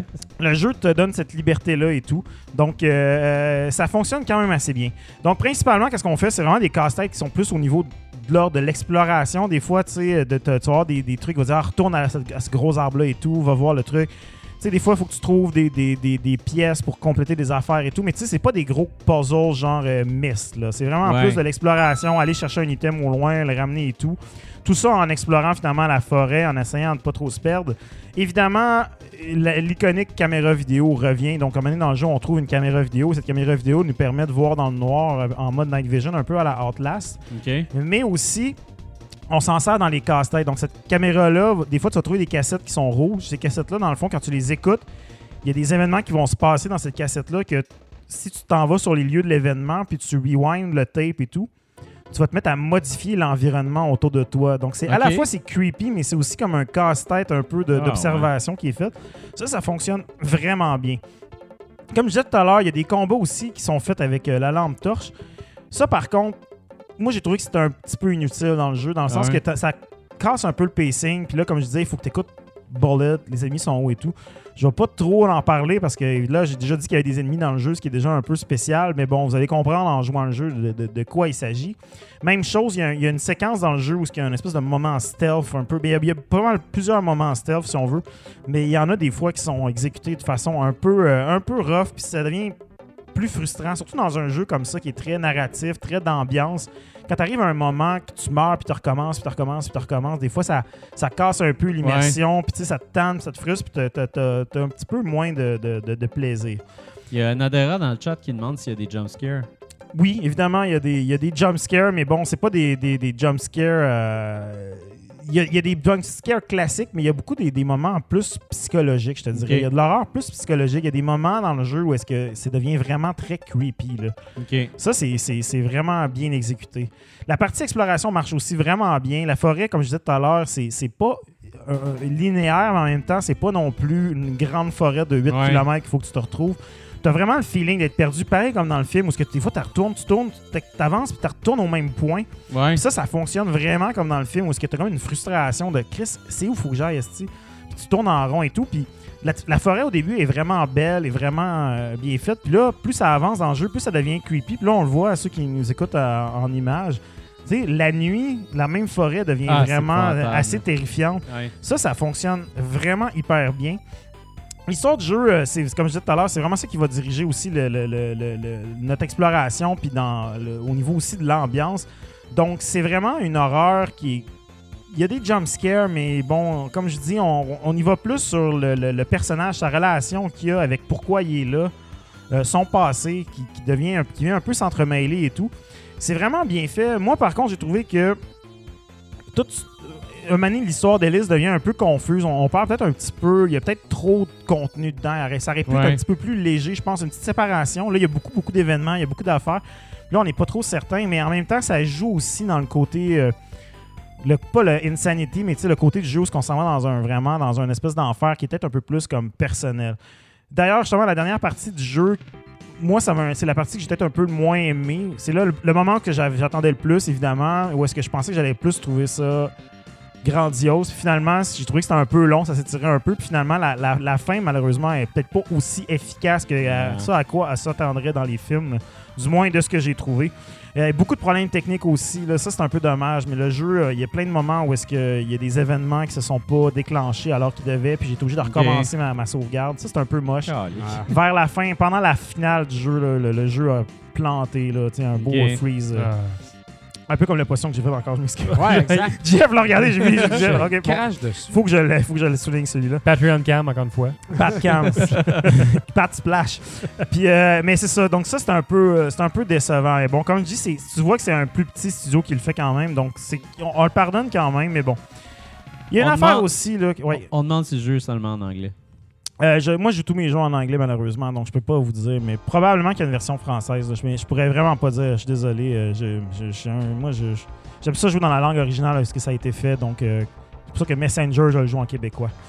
Donc euh, euh, il y, a- il y a de quoi qui m'a gossé aussi, c'est que quand le jeu se lance, on te dit voici un jeu qui va regarder comment tu joues, tes décisions, tes affaires. Ouais, Puis on ouais, te ouais. vend un peu comme une Ça gamique, pas, comme Ouais, c'est pas vrai. on te vend une gamique que le jeu, mais j'ai pas l'impression, j'ai j'ai pas de moment où, ce que, tu sais, à un moment donné, j'ai senti, j'étais comme Chris, euh, je suis comme tanné de, un peu, là, j'ai envie que ça finisse, puis le Ouais. jeu s'étire, puis il s'étire. Fait que, tu sais, si t'aurais lu qu'est-ce que je fais, tu saurais qu'il faut que, ok, ouais. Ouais.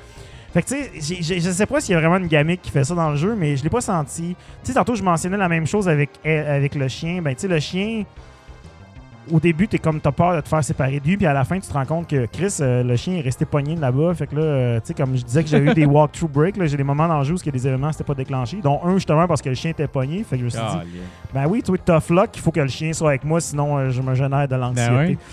Mais bon, tu sais, malgré tout, c'est un jeu qui prend à peu près 4 heures à compléter. C'est Ah, pas, ben, c'est un, le fun, c'est pas pas un- Ouais. pas un jeu full price, c'est vraiment un jeu, je vous dirais, très expert d'expérience. Tu le fais une fois. Euh, c'est un excellent jeu pour le Game Pass. Moi, j'étais vraiment bien content de le faire. De, de, de, justement de, de l'avoir. Si je l'avais payé, j'aurais peut-être attendu qu'il baisse un peu de prix. Là. Je, j'étais Il est pas, 40 là? je pense qu'il est 40 effectivement. Mais bon, tu sais, quand même, euh, je pense que ceux, ceux qui ont de l'intérêt, du moins qui ont beaucoup aimé la démo PT, c'est un peu le même principe en termes de Ouais. casse-tête, de, de comment tu vas explorer le monde, puis euh, sur quel détail t'acharner et tout. Donc ça, ça vaut la peine. Si vous avez aimé le- les, les films, je vous dirais, euh, évidemment, on va plus loin. Moi, moi c'est une chose que j'aime beaucoup dans l'horreur, c'est quand c'est non dit. Ouais. Là, évidemment, là-dedans, on, on va des fois aller dire des choses par rapport euh, à tout l'univers et la mythologie de, de Blair Witch. Oh. Et des fois, un peu la, la qui mythologie. scrape du moins ce que moi j'en percevais, puis comment Ouais. je le lisais et tout. Puis bon, euh, c'est normal, tu sais, c'est- dans ouais. l'univers, c'est du contenu qu'on rajoute. Donc, euh, soyez avertis, mais si vous êtes intéressé par ça, je vous le suggère quand même euh, assez fortement. Euh, si vous n'aimez pas les jeux narratifs, euh, moi, habituellement, je ne pas ce jeu narratif, mais bon, ça a duré 4 heures. ça se Ouais. passait bien. Tu sais, je vous dirais, c'est peut-être pas votre tasse de thé si vous voulez un Resident Evil-like. C'est pas du tout la même chose. Ah, t'avais-tu une question? Non, non. Mais ça, c'est-tu raccord avec les films? Je veux dire, si je joue à Comme ça, je là, dis, qu'à la fin, je sais pas, moi, je couche avec la sorcière. Est-ce que euh, la sorcière, Écoute, on y voit la euh, face d'un film à un moment donné? Tu sais, ça se tient-tu ou ce qui se passe là-dedans? Comme je te c'est de dis, l'invention. euh, ça se passe dans le même univers après. Donc, euh, c'est pas Après, raccord dans le sens qu'il n'y a pas de film qui, qui, qui suit ce truc-là, mais c'est comme. Ça prend le dernier film, dans le fond, puis ça invente de quoi? Ben, moi, j'ai j'ai juste vu le premier et le deuxième film. J'ai pas vu le reboot qui ont sorti il y a deux ans. Il était pas Euh, bien bon. Ouais, il était pas très bon. J'ai juste vu le premier film, pour moi, ce n'est que ça, Blair Witch. là. Il y a des bonnes Mais- passes dans, dans le reboot, par exemple. Des Ben, je pense que- passes, ben, moi, je trouvais que le film. reboot c'était cool parce que tout le monde pensait que c'était un film, puis finalement, c'était un autre film. Ouais. C'était un peu comme ce cas-ci. Exact. Mais euh, bref, euh, je, je pourrais pas te dire à quel point, mais moi, j'ai trouvé que c'était comme une. Tu vois des choses du premier film, moi le dire, une maison à un moment donné. Ouais. Puis t'es comme, ah, ah. Bon, si on, Ouais. si on attendait. Ah. Si on s'y s'y attend, ben c'est là, et tout. Et euh, voilà. OK. All right. Great. Bon. Sur ce, Il nous reste un petit 5-10 minutes de questions du public. Euh, la feuille est dans le milieu d'ailleurs. Je vais partir la toune. Question du public. Si quelqu'un veut lire les questions euh, cette semaine, Ah, ben, allez- allez-y allègrement. Euh, première question Avec de allégresse. Godzilla. Quel... Ouais. ça, ça part- jeu selon... Je faisais la voix de Godzilla. Quel jeu selon vous est le plus vegan? Ah, ton schmop, ton schmop de légumes, ça oui. Ah oui, Ouais, le exactement. Veggie World Moi, je dis Wii. Panic Restaurant. tu Ah, t'approches, non, y a- pas de viande, pas rien, tu veux rien de ça. Ah ouais, j'avoue que tu frappes la nourriture. Détruit. euh, Mais ouais, effectivement. Euh, Coped, il y a des grosses, des, des grosses carottes, des gros légumes, tout le temps des oignons, puis... euh, C'est vrai que c'est C'est très vrai qu'il y a légumineux beaucoup comme, de légumes, euh, ouais. Euh, Est-ce qu'on est bon aussi pour Farmer répondre? Dan euh, aussi euh, de Zellers à l'Atari 2600 qui était en fait Gopher de US Games qui est une marmotte qui mange les carottes. Il faut que tu pêches comme ça. Fait que non seulement tu tues la viande, mais tu protèges les carottes. C'est très visuel. Stardew Valley, tu fais beaucoup de, de jardinage là-dedans. Ouais, Exactement. Ouais, a toutes les. Harvest Moon, j'imagine. Mais t'as une vache dans Harvest Moon le- qui donne du lait. Ah, non, non, it, La petite tomate sur le Game Boy, là, je n'ai parlé euh, au dernier Quirk. épisode. Quirk, c'est ouais. ça. Quirk. Ben, Plants voilà. vs Zombies. Ouais, Plants vs Zombies, c'est assez vegan. Hey, Colin, on fait ça, un spécial jeu. spécial vegan. Jeu vegan. Quasiment faire ça. Euh, Princess Tomato in the Kingdom World. Ouais. Salad Kingdom. And the Salad Kingdom. Ah, Il y a aussi les petits bonhommes, là, que c'est des légumes. là, ils ont plein de jeux sur eux autres, justement. Là. Genre, c'est une courge, une tomate, puis un céleri qui sont, qui sont chum. C'est un cartoon pour les enfants. Puis vous n'avez sûrement en inventaire parce qu'il y a genre 48 jeux de ces bonhommes-là sur toutes les Hey, J'ai consoles. aucune idée de quoi tu parles. Ah, quand vous allez le voir, vous allez penser à moi. Ceux qui savent, savent. Ouais. Les vrais savent. Hashtag les vrais Des savent. légumes qui parlent. Il y a eu un film sur eux autres, puis tout. Next one. Notre ami Simon Lahai La high. il nous demande expliquez aux non-collectionneurs que je suis l'intérêt de posséder un Stadium Events. Un Stadium Event, c'est Ah, un ben oui. jeu de Nintendo, euh, la NES, qui vaut euh, 17 000 environ présentement. Semblerait-il. Il semblerait-il, pour ceux qui sont prêts à le mettre. Et puis, euh, ben, l'intérêt de ça pour un non-collectionneur, ça peut, ça paraît totalement rareté. absurde, là, tu sais. Mais Ouais. je veux dire, si t'es là-dedans, tu veux ça. Ouais. C'est- comme posséder un Picasso du Nintendo. Ah ouais, c'est exact. tu sais. Tu sais, je veux dire, c'est c'est rare. Tu sais, ben, en fait, non, Picasso, ça dépend. Les toiles de Picasso, mais pas les dessins, là, en tout cas. Mais, Mais, tout euh, ça pour dire. euh, Ben, c'est une pièce unique, mais c'est- c'est c'est, euh, c'est très recherché. tu sais, Je veux dire, c'est c'est le Holy Grail là, Ouais, exact. euh, du NES. Fait que dans- quiconque collectionne les jeux veut ça. tu sais. Moi, même pas tant pour l'aspect euh, financier de la chose. tu sais, C'est comme juste pour avoir ça. tu sais, Ça, ça, ça serait cool. Ça serait cool. ben, ça serait cool. Moi, je l'aurais gardé, en tout cas. Genre, on sait c'est quoi l'essence de la question. C'est la personne qui l'a trouvé, Julien, qui a trouvé euh, In the Wild une copie. Moi, je l'aurais conservé pour le temps que ça aurait dû, mais c'est sûr qu'à un moment donné, j'aurais dit je vais pas dormir tout le temps avec un 17 000 qui dort dans mon sous-sol.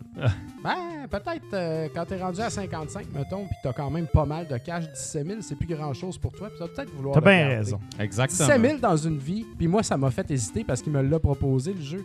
J'ai comme, Chris, 15, je, je pense qu'on se serait entendu pour 15. Puis j'étais vraiment hésitant. Puis je me dis, que 15 000, c'est beaucoup présentement parce que j'ai des projets, mais sur une vie au complet, c'est pas tant, tu sais. Parce que là, je viens de flober euh, des 5000 pièces comme un cave sur un ferblantier, puis des plombiers, puis tout ça. Là, je me dis, Colin, Chris, des tuyaux. Moi, de ma marde là-dedans. faut que ma marde aille quelque part, puis ça coûte cher envoyer ta marde aux bonnes places. Laissez-moi vous le dire, cher. Aïe, aïe. ça coûte cher envoyer ta marde aux bonnes places. Behind, Ah, ça, behind the box quotes. Behind the box quote. c'est- Juste un On t-shirt. va faire un Ah. jeu genre de, de, de plomberie. Je pouvais pas m'empêcher. Le jeu que je parlais tantôt, c'est les Veggie Tales. Euh, puis J'ai jamais ça. vu ça. Mon- ça, c'est la caméra. c'est des, c'est des jeux de marde. Il y en a une tonne. Euh, Veggie on a puis, l'air euh, tu sais, il y a eu ils ont un l'air bien des OGM là-dedans. check, un jeu de My God, il y en y a, a eu- mille. un jeu de PlayStation, Larry Boy de Bad Apple, D'autres, Euh, j'ai jamais vu ça de ma vie. un concon man qui fait du Megaman, c'est c'est malade. Mais VeggieTale, il y, a- il y en a du stock de VeggieTale. Euh, C'est euh. Xbox One, VeggieTales Game Night. Ok, Euh, arrête ça, là, c'est l'enfer. Descente aux enfers. là. Full set Vegetal, yo. Ouais, Je viens de découvrir la cocaïne. Live, là. Simon, il nous demande aussi qu'est-ce qui vous a déplu dans le film Avatar? C'était très générique. Ça avait de l'air plate. C'était Moi, très jamais oubliable. vu, ce film-là. C'est-tu un, un, un Non, on m'a dit ce film-là, c'est tellement. Ah, c'est tellement l'humanité. Ça vient tellement Ah te ouais. chercher. Tu vas te suicider tellement ça vient te chercher. puis- C'était bon. Pas plus que d'habitude. Non, c'est ça. Pas plus Moi, que j'ai le d'habitude. suicide Non. facile en plus. C'était groundbreaking sur les, les- le, le graphisme 3D. dans le temps, le 3D. Technologique, Puis là, on est rendu tellement ailleurs que ça a comme bon sens. Là. Non, C'est- c'est pas. euh, C'était très noir et blanc comme film. Il n'y avait pas de zone de grise. Puis moi, j'ai en tout cas j'ai entendu parler de des scènes qui ont été coupées justement, qui amenaient une nuance de gris. Puis moi, ça m'a comme gossé dans ce film-là. Les, Ouais. les humains étaient juste tellement méchants. Puis les, les, Ben, les navis étaient juste tellement bons. C'est comme, excuse-moi, mais les navis aussi ont des mauvaises journées. Sur ce, prochaine question. Troisième question. Encore Dernière, Simon de Simon. Euh, Celle-là est bonne. Qu'en pensez-vous du genre de cock ring géant pour la Switch? Ok. Le Ring Fit C'est Adventure écœurant. pour Oh my Nintendo God. Switch. Ça, c'est un ring de, de Pilates. En fait, ça existe déjà dans, dans la vraie vie là, pour les gens qui font du sport, mais qui ont mis la manette, euh, le Joy-Con Ouais. dedans. Ben OK. oui. Moi, quand j'ai vu ça, la seule affaire que j'ai pensé, c'est la semaine dernière, quand je parlais des travaux étudiants, puis notre ultime contrôleur où ce que tu te strappais Ah plein oui. d'affaires sur toi. Là, je suis comme tabarnak, Nintendo nous ont rippé off. Ils l'ont fait. show. En fait, Ça ils l'ont fait, d'habitude. ils l'ont fait en une semaine. Ils ont vu le show. Ils ont, fait, Ils ont développé la strap. pour mettre Clap. sa cuisse le, le- le Joy-Con. Mais c'est le, le Wii Fit Next Gen. Là, cette Ah, affaire. Mais ouais. je suis d'accord avec toi, ça a l'air quand même intéressant. Je serais comme a- curieux. il y a des de affaires techniques que j'ai trouvé vraiment le fun, comme l'infrarouge sur la manette, le Ouais. Joy-Con que tu mets ton doigt pour avoir la pulsation cardiaque, qui est la même technologie dans les montres que dans les Fitbit, mettons. Ça, c'est super bien. Euh, Ouais. Tu t'en t'en strappes une sur la jambe aussi. Puis, contrairement à la Wii Fit, ça a l'air plus un jeu, en fait, que tu vas jouer pour faire des Ouais, actions. c'est Ring Fit Adventure. C'est ça, ça a l'air quand un même jeu bien pour d'aventure. Ah, on a vu ça, elle dit j'en veux un. OK, on va t'en acheter un. Ah ouais, hein? On va voir à ça. Hmm. On va voir à Ça ça. a l'air bien. Francis Bowl. Pour Jean-François, Oui. as-tu joué à Arizona Sunshine? Sinon, je te le conseille pour une critique. Ah ouais, les. J'ai j'ai joué à Arizona Sunshine, mais j'ai pas joué beaucoup. Euh, écoute, Francis, tu sais qu'à Rétro Nouveau, on est très axé sur le service à la clientèle. Donc, 29 octobre, on a un show. Je ferai donc la critique d'Arizona Sunshine pour l'Halloween, tiens. Nice. Ah ouais, c'est une bonne idée. Je l'ai pas joué assez, puis ça ça fait un bout qui est sur mon backlog. Fait que Ah. juste pour toi, Francis, moi de faire ça. pour les Patreons. Pour les Patreons. Jean-Michel Daou. Pensez-vous que la 3DS risque de chuter de prix euh, incessamment? La console m'intéresse, mais j'attends une baisse de prix substantielle avant d'en acheter une. Ben, moi, je pense que oui. là. Je pense que Sûrement, quand la mais ça va va, être la sortir, là. il va avoir des, Ouais. il va avoir des packages qui vont sortir. Mais ça va être la fin. Là, tu sais, Ouais. ça va Ouais, être le- ouais. le- le- tu vas l'acheter, mais tu sais, trouver les jeux, ça va être dans l'usager parce que Ouais. Ouais, c'est ça. ça va partir. C'est assez long normalement avant que Nintendo baisse de C'est vrai, sur quelque ouais, chose. ils ont même Les jeux, des Mario euh, Galaxy 2 encore Ouais. euh, l'année passée au Best Buy à 80$. piastres. Non, non, Ouais. on en a encore, notre fournisseur en a encore. Oui, Aujourd'hui, j'ai comme. J'étais là, Chris, on, on en achète dessus parce qu'on en manque tout le temps. Ah ouais, c'est fou, pareil. Mais c'est parce que, tu sais, au prix qu'on les paye, il faudrait qu'on les vende, comme tu dis, à Non, non, on les 69,99. achètera Mais, tu sais, quand on les vend usagés, on, on essaie de les mettre à 15-20$. piastres, tu sais, Je Ouais. ne peux pas arriver d'en mettre un J'ai à vu quoi 70. d'intéressant justement par rapport à Nintendo aujourd'hui. Ça a l'air qu'ils développaient la, la, la Wiimote et la Nunchuck pour la GameCube. Genre, il y a vraiment Ah une ouais? photo de ça, d'une Wiimote et d'un Nunchuck en Bah, plastique. probablement, c'est tellement simple. Euh, là. puis c'était vraiment à déposer, puis il, était, il allait amener ça sur la GameCube. C'est quand même pas pire. Pour finir sur la 3DS, je dirais, euh, à- ne- attendez pas que tout ferme avant Non, de ça. là-dedans. Parce qu'il y a des jeux qui sont pas disponibles physiques qui valent vraiment Ouais. la peine de, de mettre dans ta machine tu sais, avant que, que tout soit terminé. C'est vrai. Je pense à la Wii qui Avant a la fermé. fin. euh, Mais la l'année Wii, ils ont passée. quand même attendu un bon moment. Ah, non, ça, là. resté ouvert. Ouais, là. ouais, ça a mais été c'est ça. Mais avant qu'il le ferme, là, en tout cas, tu sais, faites le plein parce Ouais. que la 3DS, c'est une machine quand même très intéressante. Ben pas oui. Ouais, ouais. nécessairement Crise pour la de bonne 3D, machine, hein. mais c'est une bonne, une crise de bonne machine. Crise Ouais. de bonne machine. Et puis, euh, voilà. Les bon papas stock. du gaming aiment ça. Ah oui, exact. Et puis, euh, dernière question, encore de Jean-Michel Daou. Est-ce que JF a des conseils pour Oh une personne qui débute mais qui a du beat à No Man's Sky? Euh, persévère, en fait. Euh, au début, les, les premières heures sont un petit peu longues parce qu'il y a tellement de mécanique et d'affaires à apprendre. Puis après ça, allez voir sur le net, il y a- il y, a plein de, de guides qui disent comment faire beaucoup d'argent rapidement, comment avoir des vaisseaux rapidement. Fait que, euh, si t'es intéressé par le jeu, vraiment, persévère le tutoriel, puis après ça, va t'informer. C'est le meilleur parfait, conseil que je peux donner là-dessus. là. Bon. Hey, j'ai Nice. vraiment peur de trouver une copie de ce jeu-là. esti. C'est comme, Tu veux pas jeux au PSVR. Là, je suis comme, là, Ça- ça euh, Joe m'a commandé une copie de Resident Evil 7 qui était disponible chez notre fournisseur. Puis là, je suis comme, calique. Encore des affaires à jouer. Ah. C'est fait, le VR. Ah, yeah, moi, moi je joue ces Ah, temps-ci le VR, aussi, là, euh, full. Là, je suis full dans les Elebits. Ouais. Puis euh, je vais en parler quand je vais être rendu Les là. Les Elebits. Moi, je suis dans Borderlands 3. J'ai bien hâte euh, d'en parler. Les gars de Québec ont fait un très bon travail. Nos amis Ouais, de j'ai le goût de le pogner, moi, avec. Écoute, on, se croppe, là, on s'arrangera. Ah ouais? Il faudrait que tu joues sur Xbox One, on pourrait jouer en coop, ça serait le fun. Colin. Je veux juste mentionner aussi, avant qu'on euh, clore le, avant de Clore le spectacle. que Retro Montréal a une vente de sous-sol. Ah oui? Wow. La fameuse 29 vente de sous-sol, le 29 septembre. Fait que euh, c'est ça, Fred va être dans la cave euh, de tel euh, le sous-sol de la maison de. Blair Witch euh, de, cinq- de midi à 5 heures. Dans l'humidité puis la chaleur Ouais, euh, du sous-sol. On a plein d'affaires et puis il faut que ça parte. On a des gros collecteurs, des consoles defect. On a plein, on a un rack plein aussi de boîtes. Puis là-dedans, il y a des boîtes vides Ouais. très jolies comme des Mario Ah, il y Party. a des affaires de valeur. Et puis euh, des Zelda, puis des affaires comme ça qu'on attend juste d'avoir un jeu loose pour mettre dedans, puis des fois ça la donne pas. Donc euh, plein de manettes. euh, Wow. Fuck, on a une guitare, man. Euh, On a mille affaires. On a de l'overstock. Donc euh, allez sur la page de Retro euh, Montréal sur Vous pouvez Facebook. dealer. Et puis euh, mettez-vous going sur l'événement. C'est très négociable. Et puis, euh, Moi, je vais faire un burn-out cette journée-là. Je dois juste faire des prix parce qu'au début, on pensait que ça allait être comme 10 personnes intéressées. Puis là, tout le monde capote. Il y a des gens, j'imagine, qui vont qui viennent chercher un Stadium Event ou qui s'imaginent Ouais. qu'on a comme Ouais, une boîte remplie de jeux de Super Nintendo qu'on n'a pas sorti encore. Non, non, non, non, non. Non, euh, je veux dire, ça, ça reste euh, des choses que soit on a. Oui, il y a des choses qu'on n'a pas le temps de processer. Il y a des jeux de PS2, des affaires de même, on le Ouais. pas. Mais Mais- c'est sûr que toutes euh, les Earthbound sont sur le plancher assez vite d'habitude. Non, non, c'est ça. Il y a- y y a euh, pas- on n'a rien échappé. Il n'y a rien là-dedans que vous allez nous fourrer. Ben, en fait, on l'a échappé sur des affaires qu'on s'en sac un peu. Il y a, il y a sûrement des manettes puis des affaires Ah, euh, peut-être, ouais, qu'on connaît pas. Il y y, a des consoles defect qu'on aurait peut-être pu tester plus. Ouais, exact. Qui sont defect vite. Fait que, On a des boîtes de consoles aussi, euh, des livrets, tu sais. Ah, on a trop euh, d'affaires. on a plein Ah, d'affaires. donc. Puis euh, G-Fit, euh, pour, pour finir, nous demande euh, si nos casquettes vont être euh, en, euh, en vente en ligne. Ouais. Ils vont le like quand on va les recevoir. Puis les t-shirts aussi, on a reçu l'épreuve aujourd'hui. Donc tout ça va nous arriver en même temps. J'espère euh, pour cette journée-là. On verra. Là, la photo que j'ai publiée aujourd'hui, c'est la photo du fournisseur. là. C'est Ok. pas parce qu'on les avait entre les mains. Donc, euh, Dom, il aime ça, pitcher le hype d'équipeur, là. Ah ouais. Hype that shit. Le monde In va wild. demander. Par- parlant de, de hype, euh, Jean-François, Ben euh, oui. je t'avais dit de prendre notre euh, Mad Patreon Money pour acheter un diffuseur. Question d'enlever l'odeur du poulet piri-piri. là, qui- Exactement. Qui colle au. Ça au- sent trop le Doritos, le petit pied puis le piri ici. Ça n'a pas de Puis sens. je voulais que tu achètes un, diffus- un diffuseur Ouais, ouais. euh, Ah. d'huile essentielle euh, pour, pour- pour qu'on sente mieux Ben ici. oui, ben oui. Puis euh, je dois dire que je suis assez déçu parce qu'il sent sweet fuck all. Là. Ouais, Ah. c'est- ça c'est parce que c'est un Google Home. là. C'est pas ça, là c'est le un diffuseur. Google Home, ouais, ça. ouais. c'est- tu peux, ça, tu peux demander n'importe quoi, ça va te répondre, ça va t'aider. C'est Sérieux? c'est comme un assistant personnel pour t'aider dans la vie. là. C'est- C'est malade. Depuis tantôt qu'on parle de burger, j'ai vraiment faim. Là. Hey Google, c'est quoi le numéro de téléphone de la belle et la...